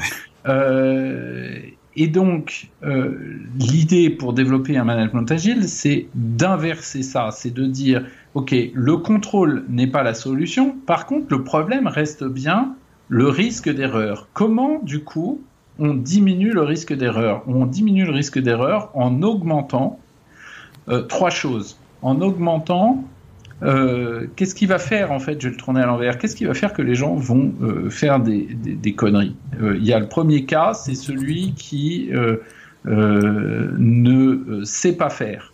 Hmm. Donc ça veut dire qu'on va augmenter la compétence des gens. La deuxième cas, c'est celui qui ne veut pas faire. Donc on va travailler sur la motivation des gens. On va s'assurer d'avoir des gens qui sont compétents, qui sont motivés et la troisième chose, c'est que quelqu'un qui est très motivé, très compétent, mais qui n'a pas les éléments du contexte, il peut faire des grosses conneries avec la meilleure intention du monde. il pas Et donc, on va travailler sur l'information, sur le, la, compréhension du contexte, la contextualisation des choses, la capacité des gens à voir euh, le système, dans lequel ils s'inscrivent. C'est ce que j'appelle le management SVP, c'est-à-dire développer la capacité pour les gens à être sachant, voulant et pouvant hmm. euh, être autonome. Et ça, ça se développe comment? Eh bien, très concrètement, par les 1 à 1, par le coaching, par le feedback. C'est alors vraiment le, le, le, l'outil du manager de base, c'est la clé absolue mmh. pour ça. Euh, euh, nous, on a travaillé pendant des années à accompagner des euh, équipes informatiques. Aujourd'hui, on a élargi le, sujet de notre, métier à accompagner les transformations d'organisation, mais globalement, initialement, on a beaucoup accompagné des équipes informatiques qui se mettaient aux méthodes agiles et on avait plein de managers qui se retrouvaient un peu perdus parce qu'ils avaient l'impression qu'on leur disait bah, l'équipe est autonome, donc ça veut dire que moi je dois plus intervenir. Oui, au contraire. Hmm. Mais non, au contraire, j'ai absolument besoin de renforcer, parce que l'équipe, on lui donne l'autonomie, j'ai absolument besoin de m'assurer que les gens comprennent ce qui est attendu, comprennent les enjeux, savent ce qui se passe ailleurs, euh, ont les compétences pour faire et pour prendre les bonnes décisions. Et, la compétence à décider, c'est quelque chose qui s'apprend par euh, du feedback, par l'expérience. Et, et, par des choses euh, où on, on, augmente progressivement le degré d'autonomie, c'est-à-dire on commence avec des choses euh, du comment tu t'y prendrais, et eh ben oui, et alors comment tu arrives à cette conclusion-là? Ah ben alors attention, regarde aussi ça, et du coup, si tu regardes ça, comment tu t'y prendrais? Machin, et, et, de bout en bout, de 1 à 1 après 1, et la fréquence des 1 à 1 est directement corrélée à la vitesse d'apprentissage de l'autonomie par les gens. Hein. Tout à fait. C'est-à-dire que si tu, si tu fais des boucles de feedback une fois par mois, euh, d'abord tu fais des grosses erreurs et en plus ils apprennent lentement donc euh, t'as intérêt de le faire souvent. Et, et c'est vraiment intéressant ce que tu dis parce que tu sais quand j'ai commencé à parler de 1 à 1, de feedback, etc. On m'a dit ouais mais là c'est du micromanagement. Et en fait, j'ai dit non. Faut confonder deux trucs. Le micromanagement, c'est quand en permanence tu dis aux gens comment ils doivent faire. C'est une manière de manager le micromanagement, c'est-à-dire tu surveilles tout, tu sais tout, etc. Mais le fait d'avoir des actes de management qui sont fréquents, ça n'est pas du micromanagement. Tout dépend de ce que tu mets à l'intérieur de ce management. Et dans le 1 à 1, il est vraiment important, et ça je le redis et je le redirai toujours, le but du 1 à 1, c'est de développer de la confiance et de l'autonomie. C'est-à-dire qu'en ayant une fréquence, euh, en ayant plutôt une, euh, dire une fréquence fréquente, mais en ayant une forte fréquence élevée, élevée, eh bien c'est comme ça en fait que tu vas développer l'autonomie. Et en plus, tes collaborateurs en ont besoin, et ils vont en prendre l'habitude. Mais à l'intérieur du 1 à 1, tu leur donnes jamais les solutions. Ouais, tu, tu, tu, fais un petit peu ce dont tu parlais tout à l'heure, je pense, hein, je la connais pas la vidéo du, du, manager de Toyota, mais en fait certainement ce qu'il fait, c'est-à-dire tu recontextualises, tu aides, en fait tu, tu guides, mais, euh, mais sans mettre dans un carcan. Oui, et, euh, et c'est tout à fait cohérent, y compris avec, pour le coup, ce qu'on fait en termes de produits dans les équipes de développement logiciel agile, mmh. c'est-à-dire qu'on remplace l'intensité par la fréquence. Exactement. Euh, c'est-à-dire que au lieu de faire des très gros projets très longs où on livre d'un coup des très grosses versions du logiciel, on, tend vers de plus en plus euh, des organisations qui sont ce qu'on appelle en, en déploiement continu, c'est-à-dire ou en livraison continue, c'est-à-dire que au fur et à mesure que euh, on a identifié un, écart entre ce que fait aujourd'hui le produit et ce dont le, les utilisateurs ont besoin, eh bien on fait des micro-évolutions qu'on livre en continu euh, ce qui veut dire qu'on a fait des tout petits changements, ce qui veut dire que si on s'aperçoit que ça marche pas, c'est très peu coûteux de revenir en arrière, mm. euh, etc. Tu vois Et donc c'est exactement la même logique que euh, euh, la logique du feedback extrêmement fréquent, c'est-à-dire des toutes petites corrections qui passe quasiment inaperçu de la même façon que euh, Facebook est mis à jour plusieurs mille, milliers de fois par jour mm. et que on ne s'en rend pas compte. Au bout d'un moment, on se dit tiens, ils ont changé ci ou ça, mais en fait, ça a été des milliers de micro-modifications instantanées avec du coup un, une logique où on a beaucoup moins besoin de, de, de se prémunir contre l'erreur puisque comme les tout petits pas qu'on fait sont tout petits, bah, si jamais ils sont pas bons, le, la conséquence est toute petite aussi. Et le retour en arrière est très facile. Et, et pour et, moi, là, là c'est ça qui crée la confiance. Tu ouais. vois ce que je veux dire? La et confiance au sens, euh, euh, bah, je peux tolérer l'échec parce qu'il est tout petit. Oui, ça c'est la confiance t es, t es, aussi en soi. Dans un podcast récent, tu parlais de la différence entre l'échec et les dégâts. Oui. C'est ça? On va, on va tolérer l'erreur et en réduisant la capacité de dégâts des mmh. erreurs. C'est le rôle du test aussi. Alors ça, ça donc je comprends. Tu fais le lien avec le manager essentiel, les outils du manager essentiel. Je comprends aussi ton parallèle avec le management par objectif. On en a déjà parlé tout à l'heure. C'est-à-dire que le management par objectif, c'est une manière d'organiser les objectifs dans l'entreprise et d'aligner les personnes sur les objectifs en ayant une fréquence différente selon qu'on est sur euh, un horizon stratégique, tactique ou terrain. Ça veut dire qu'on remet pas en cause euh, la vision de l'entreprise euh, tous les quatre matins, parce que sinon ça veut dire qu'on n'a pas de vision. Par contre, ça veut dire qu'on reste agile sur la manière de résoudre des problèmes, et que plus un problème se présente, bah, plus ça, ça veut peut-être dire qu'il y a une adaptation à faire au niveau de l'entreprise. Donc là, je comprends le lien. Et il y a, y a un sous-jacent qui est très important aussi, c'est qu'on fait pas les plans euh, détaillés à trois mois ou à un an. Non. Et donc, euh, alors ça semble assez évident de se dire bah tiens on n'a pas besoin de le faire maintenant on verra plus tard. Mais en fait il y a, quelque chose aussi que on, oublie quand on essaye de projeter des plans pour plus tard c'est que euh, quand on y sera on aura déjà fait plein d'autres choses entre les deux, donc on aura déjà appris plein de choses. C'est ça. Et donc on pensera les plans différemment à ce moment-là. Tout à fait. L'autre chose. Les plans qu'on fera dans trois mois ne sont pas les mêmes que si on les faisait maintenant pour le même sujet. Euh, oui, parce que notre le marché aura évolué, notre connaissance du marché aura changé, et, il y a tout ce qu'on aura fait entre les deux qui nous aura euh, enseigné des choses et, euh, et, qui aura créé aussi des, des, des, bases, des actifs ou des contraintes avec lesquelles il faudra qu'on compose. Tout à fait. Et, et, et d'ailleurs, dans cette formation, il y a aussi la modélisation, et je reviens dessus, la modélisation de l'entreprise que vous devez faire, même si euh, votre entreprise ne l'a pas faite. C'est-à-dire la carte de lecture de votre entreprise que vous allez faire pour vos collaborateurs et la carte de lecture de leur propre équipe. C'est important parce que c'est ce qui va vous permettre de contextualiser vos décisions et d'expliquer pourquoi non, on peut pas faire ça et pourquoi c'est à un autre service de le faire, etc. Euh, Après, bon, les tableaux. Après, il y a sort. Le... Oui, alors, alors attends, je le garde pour la fin parce que là, je comprends vraiment pas le rapport. Euh, ah. Tableau de bord dynamique, je comprends parce que euh, l'idée de tableau de bord dynamique, c'est de dire, bah, il faut euh, des, des, informations très fréquentes, mais choisies sur l'environnement. Le et qui change en fonction du contexte. Et qui change en fonction du contexte, c'est-à-dire qu'il donne une carte de lecture de l'environnement, c'est-à-dire que si vous avez trop d'indicateurs, vous perdez vos collaborateurs, ils ont trop de choses à regarder et vous leur et, même le fait de sélectionner certains éléments d'information, ça donne une information sur ce qui est important pour vous, et donc ça oriente leur action naturellement sans que vous ayez besoin de le dire. Puis un autre aspect, peut-être qui est évident, mais pas tant que ça, moi je rencontre encore plein d'entreprises où c'est pas comme ça que c'est vécu, les tableaux de bord servent pas euh, les indicateurs servent pas à contrôler, à fliquer, ils servent à donner de l'information aux opérationnels pour qu'ils prennent des décisions éclairées ça je comprends. Euh, exécution sans faille, je pense que euh, tu parles. Alors pourquoi tu fais le lien avec l'agilité? Ah. C'est l'éclairage des décisions. Et puis aussi, c'est euh, moi, il y, a, il y, a, dans cette formation, il y a un moment qui est vraiment important, c'est le moment où tu embarques tes collaborateurs avec toi, et y compris ceux qui sont pas d'accord avec ta décision, en les faisant réfléchir sur ta décision, en disant bah, qu'est-ce qui qu'est-ce qui va pas marcher, qu'est-ce que vous pensez qui va pas marcher? Ça, c'est aussi une démarche très très importante. Mais peut-être tu as d'autres choses à dire là-dessus. Oui, alors il y a euh, il y a plusieurs choses. Alors c'est moins effectivement explicité dans euh, ESF, euh, e mais moi je faisais deux trois liens. Euh, le premier qui est justement cette idée que euh, en fait l'entreprise, le monde dans lequel on est, est un environnement extrêmement complexe que les, les, choses changent vite et que je n'ai pas toutes les infos.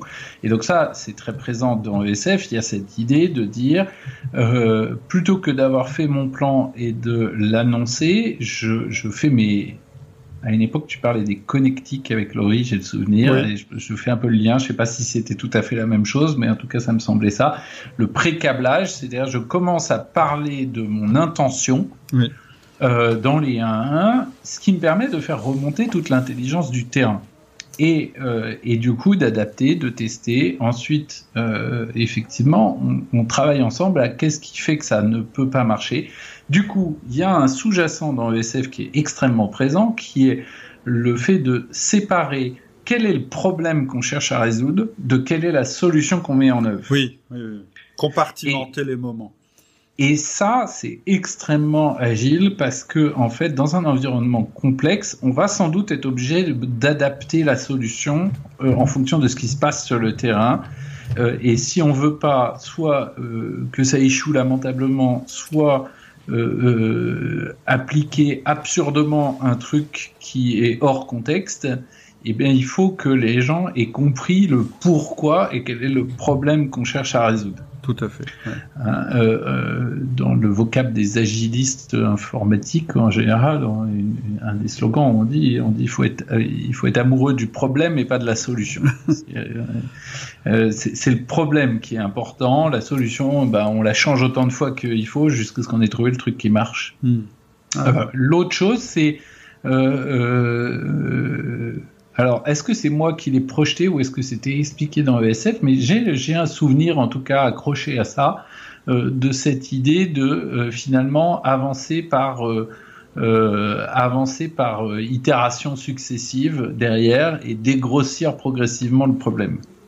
Oui, je vois ce que tu veux dire. Est-ce que c'est dans ESF C'est-à-dire, c'est peut-être l'image des phares de la voiture, c'est-à-dire que euh, tu as une carte qui te dit où tu dois aller, mais par contre, ton champ de vision, c'est les phares de ta voiture. C'est-à-dire que tu ne peux traiter que ce qui est devant les phares. Tout à fait. C'est, c'est, je crois que c'est dans MPO, management par objectif. Ah, peut-être. Il me semble. Alors, j'ai, j'ai peut-être euh, mélangé et où j'ai, mais je, je, je, le reconnectais avec cette idée de finalement euh, comment est-ce que on passe d'une vision à une exécution euh, bon, alors effectivement, moi je faisais cette connexion par la séparation entre le temps où on parle du problème et ensuite le temps où on parle de la solution qu'on va mettre dans, dans la limite des phares qu'on a et puis qu'on va réévaluer et réadapter derrière euh, euh pour, pour garder l'intention au bout.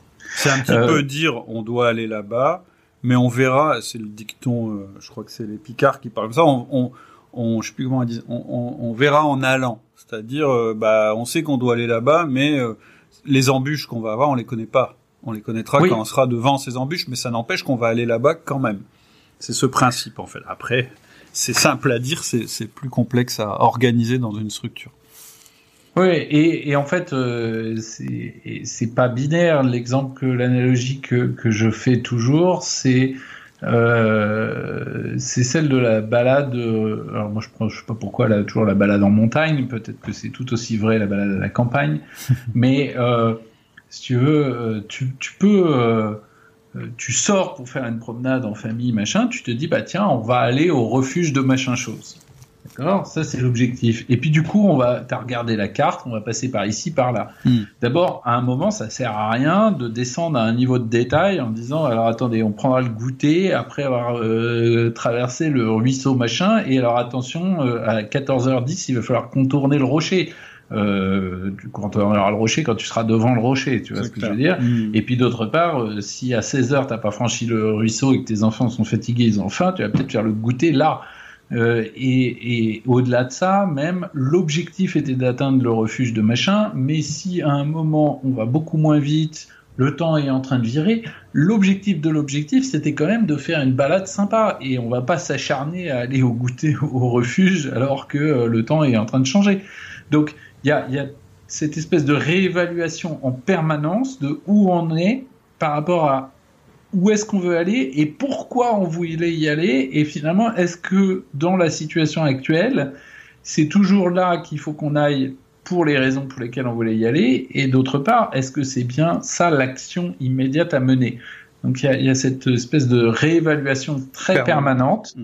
euh, qui est au cœur euh, de la logique d'agilité euh, qui, qui, en soi et là je, je, je, tiens à le dire ça n'a rien de de très spécifique aux méthodes agiles. Hein. C'est à ce niveau-là, c'est presque du bon sens. En tout cas, euh, euh, euh, c'est effectivement alors, c'est du bon sens, mais encore une fois, dans l'entreprise, très très vite, on peut perdre de vue la réalité pragmatique de ce qui est en train de se passer. Je suis euh, et on peut piloter sa boîte par des tableaux de bord euh, ou par des fichiers Excel ou par un plan stratégique en oubliant complètement que euh, les raisons pour lesquelles, c'est pour ça que ça me paraît très important dans la prise de décision de se reposer la question du pourquoi on cherche à faire ça, mhm. parce que parfois, le contexte ayant changé, l'objectif qu'on visait n'a plus de raison d'être par rapport à la raison pour laquelle on avait choisi cet objectif. Hmm, tout à fait. Hmm. C'est la contextualisation dont on parlait tout à l'heure. Alors moi, ce qui m'intéresse aussi, c'est de savoir pourquoi tu mets SOR, système d'organisation réaliste, dans la liste. Ah, alors c'est bien parce que ça va nous permettre de faire une petite conclusion et qui va nous ramener sur euh, comment le manager peut tirer aussi parti des logiques d'agilité. C'est que euh, il y a un truc essentiel dans SOR, c'est que euh, la liste potentielle de tout ce que tu as, le travail ne sera jamais fini. Oui. J'ai le souvenir que tu dis exactement cette phrase-là, je crois. Mm. Hein, le travail, il y aura toujours des trucs à faire. En fait, en fait, ce que je dis, c'est que le travail, c'est une quantité infinie et le temps est une quantité finie. Et l'erreur euh, qu'on fait traditionnellement, c'est d'essayer de faire rentrer tout le travail possible et disponible dans un temps qui est euh, qui est par essence euh, fini. C'est-à-dire que du travail, on peut toujours en trouver. Et donc je dis, il faut inverser la vision. Il faut dire non, j'ai ce temps-là. Qu'est-ce que je peux faire et qui est important et qui est prioritaire dans le temps que j'ai ce qui est eh bien ça, un, changement de paradigme, une inversion de paradigme. Ça, c'est le changement de paradigme qui est au cœur du déclic agile. D'accord. Euh, euh, D'ailleurs, tiens, je, je, vais faire de la pub pour une chaîne YouTube. Il y a, il y a un, un, jeune gars qui travaille chez Renault qui s'est lancé à faire euh, une chaîne YouTube sur le mindset agile, sur l'état d'esprit, et donc il m'a interviewé et j'ai expliqué justement ça dans, le, dans son interview, euh, qui est cette idée que euh, le, le, le, mindset euh, prédictif qui est assez dominant dans la pensée cartésienne, qui est l'idée de je pars de ce qu'il y a à faire et donc j'en déduis tout le plan et, et, ensuite il faut faire tout ça pour arriver au bout, euh, ne résiste pas à euh, l'incertitude et au changement. C'est-à-dire soit j'ai fait des erreurs en évaluant tout ce qu'il y avait à faire, soit les trucs ont changé entre les deux. Mmh. Et donc euh, la logique d'agilité inverse le raisonnement et dit euh, qu'est-ce qui fait valeur et quel, de quoi on a euh, de quoi on dispose comme ressources? Qu'est-ce qui nous reste comme temps? Qu'est-ce qui mhm. nous reste comme ressources, comme moyens, comme budget, comme énergie, etc. Et comment on met euh, notre énergie là où ça fait le plus de valeur maintenant Hmm. Et ça, c'est un, un, mode de fonctionnement très central dans la pensée agile qui fait que on ne peut pas garantir qu'on fera tout ce qu'on voulait, mais qui garantit qu'on aura fait à tout instant le meilleur usage des ressources qu'on avait. Hmm. Hmm. Et qui nécessite donc de piloter par la valeur, par le sens, euh, et de d'accepter que bah, finalement on a fait avec les circonstances plutôt qu'on a fait ce qui était prévu dans le plan. Hmm. Or, c'est exactement ce que met en œuvre sort, c'est-à-dire que on repriorise et on filtre en permanence dans l'ensemble de ce qu'il y aurait à faire. En fait, on choisit en permanence ce qu'on ne va pas faire. C'est ça. et ce qui est au cœur de la logique d'agilité. C'est-à-dire mm. que l'espace de tout ce qu'on pourrait faire est infini, nos ressources sont finies, les ressources de l'entreprise, elle peut pas mettre du budget partout, elle peut pas être positionnée sur tous les segments de marché, elle peut pas développer tous les produits, elle peut pas répondre à toutes les demandes.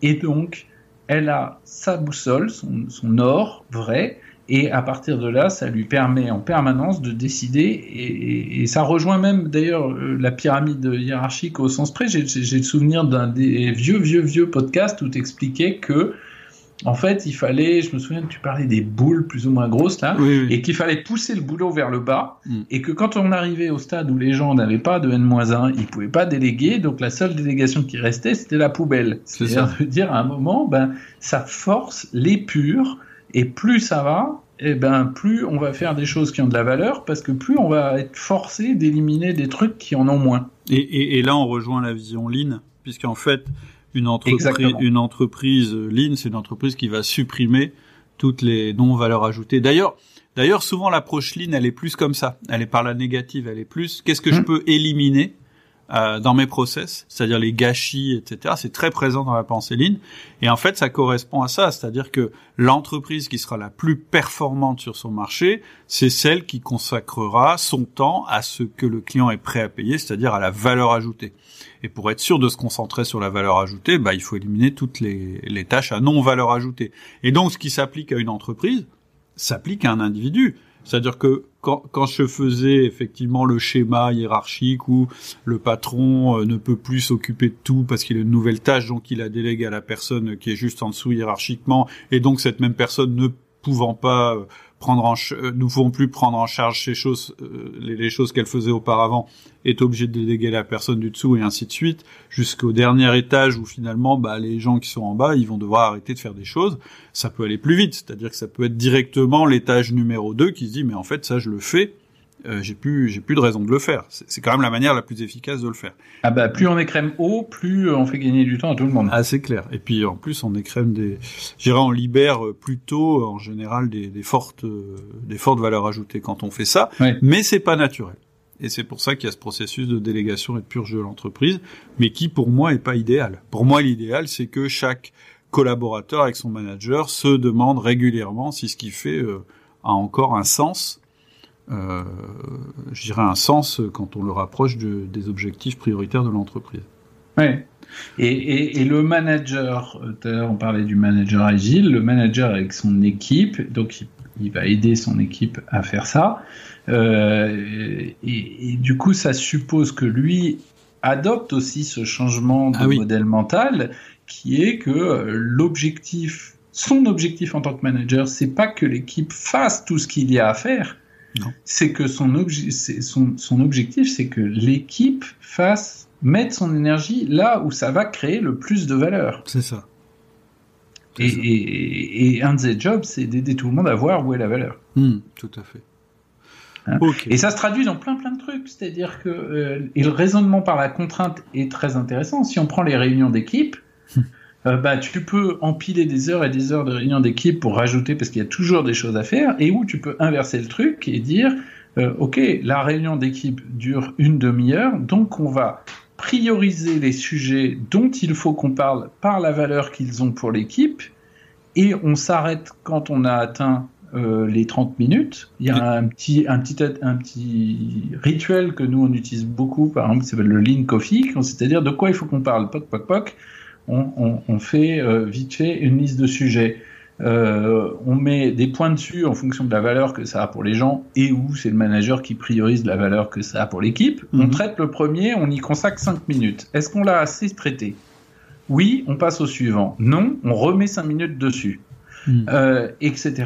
Et puis on s'arrête, soit quand on a épuré tous les sujets, soit quand on a épuré les 30 minutes qu'on avait. Et si on a traité que les trois premiers sujets, eh bien, c'est très bien, c'est pas grave. Euh, on a consacré les 30 minutes à ce qui avait le plus de valeur pour l'équipe à ce moment-là. Tout à fait.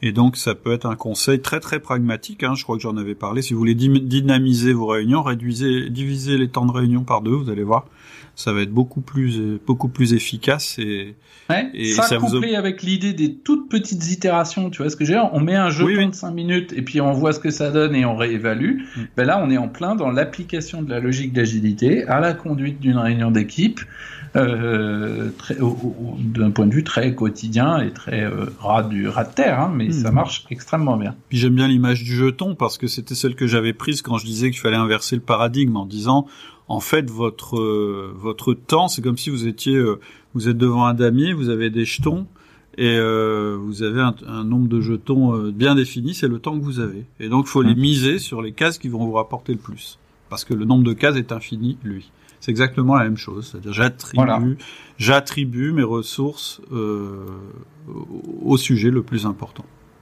donc maintenant tu sais pourquoi moi qui qui parlent de, qui vendent l'agilité à tout le monde toute l'année, pourquoi je leur vends en même temps de l'outil du manager tout le temps? Bah, C'est parce que pour moi, c'est totalement congruent. Quoi. Ouais, ouais, je suis d'accord. Ouais, ouais. Quand on voit, de euh, merci en tout cas pour ton éclairage, parce que euh, voilà, moi j'aime bien qu'on, je trouve que c'était intéressant. Alors, est-ce qu'on a battu le record Non, je pense pas. On est, on est resté en dessous des des deux heures, ça fait une heure cinquante à peu près qu'on parle. Euh, ce que je suis très content, ce qu'on a réussi à faire, je trouve, c'est terminé justement en entonnoir, en, arrivant après être parti de quelque chose qui est assez large et théorique. Et merci pour euh, pour cette masse d'informations parce que c'est toujours passionnant. On est arrivé euh, jusqu'à des choses euh, plus pragmatiques qui vont être utiles, je l'espère, au quotidien de nos managers. Eh ben écoute, je l'espère aussi. Euh, je, j'ai une participation sur le forum qui est fluctuante suivant mes densités de, d'occupation des moments, mais euh, mais, mais je serais ravi de contribuer à la discussion si ça intéresse certains. Je veux bien que tu mettes quelques jetons de 5 minutes de temps en temps euh, sur le forum. oui, alors, de toute façon, je regarde systématiquement, tu sais, je reçois le mail de résumé, donc je le lis tous les jours. Euh. Et, et après, quand il y a des questions où je pense avoir quelque chose à dire, je vais voir si la, si la conversation est déjà fournie. Je me dis, bon, ça va, le sujet a été traité par quelqu'un d'autre. Et, et je contribue quand j'ai l'impression qu'il n'y a pas eu grand-chose de dit et qu'il y a quelqu'un qui n'a pas, qui a pas vraiment trouvé les réponses à ces questions. Super sympa en tout cas de prendre le temps. Euh, donc le podcast sera sur le forum et la, la vidéo dont tu as parlé, euh, euh, si tu m'envoies le lien, je la mettrai aussi dans le même dans le même dans le même fil du forum. Comme ça tout le monde pourra, la voir. Je te remercie infiniment Damien. Et, eh bien, écoute, non, c'est c'est moi qui te remercie de, de m'avoir invité pour une deuxième fois et ce coup-ci pour parler euh, de mes sujets, donc euh, j'étais ravi de le faire. Euh, je suis. Quelques personnes m'avaient contacté d'ailleurs sur LinkedIn. N'hésitez pas, j'adore. Enfin, vous l'avez bien vu, je, je peux parler des heures d'agilité. j'adore ça. donc, ça sera avec plaisir. Bon, super sympa. Je te remercie et puis je te dis à bientôt sur le forum et peut-être sur le podcast aussi. Merci. À bientôt. Bonne fin de journée. Au revoir. Merci. Au revoir. Voilà, c'est tout pour aujourd'hui. J'espère que la conversation t'a plu, qu'elle t'a donné toi aussi envie d'avancer en tant que manager. Si tu veux rejoindre la communauté, il y a vraiment deux choses à faire. La première chose, c'est de t'inscrire à mes mails privés. Pour ça, il faut aller sur le site www.outils du manager. Et la deuxième chose, c'est de rejoindre le forum. C'est gratuit. Ça te permettra de te présenter et puis de poser toutes les questions que tu as toujours eu envie de poser sur le management sans jamais oser les poser. Et pour ça, il faut aller aussi sur le site outils du manager www.outildumanager.com. À bientôt. Au revoir.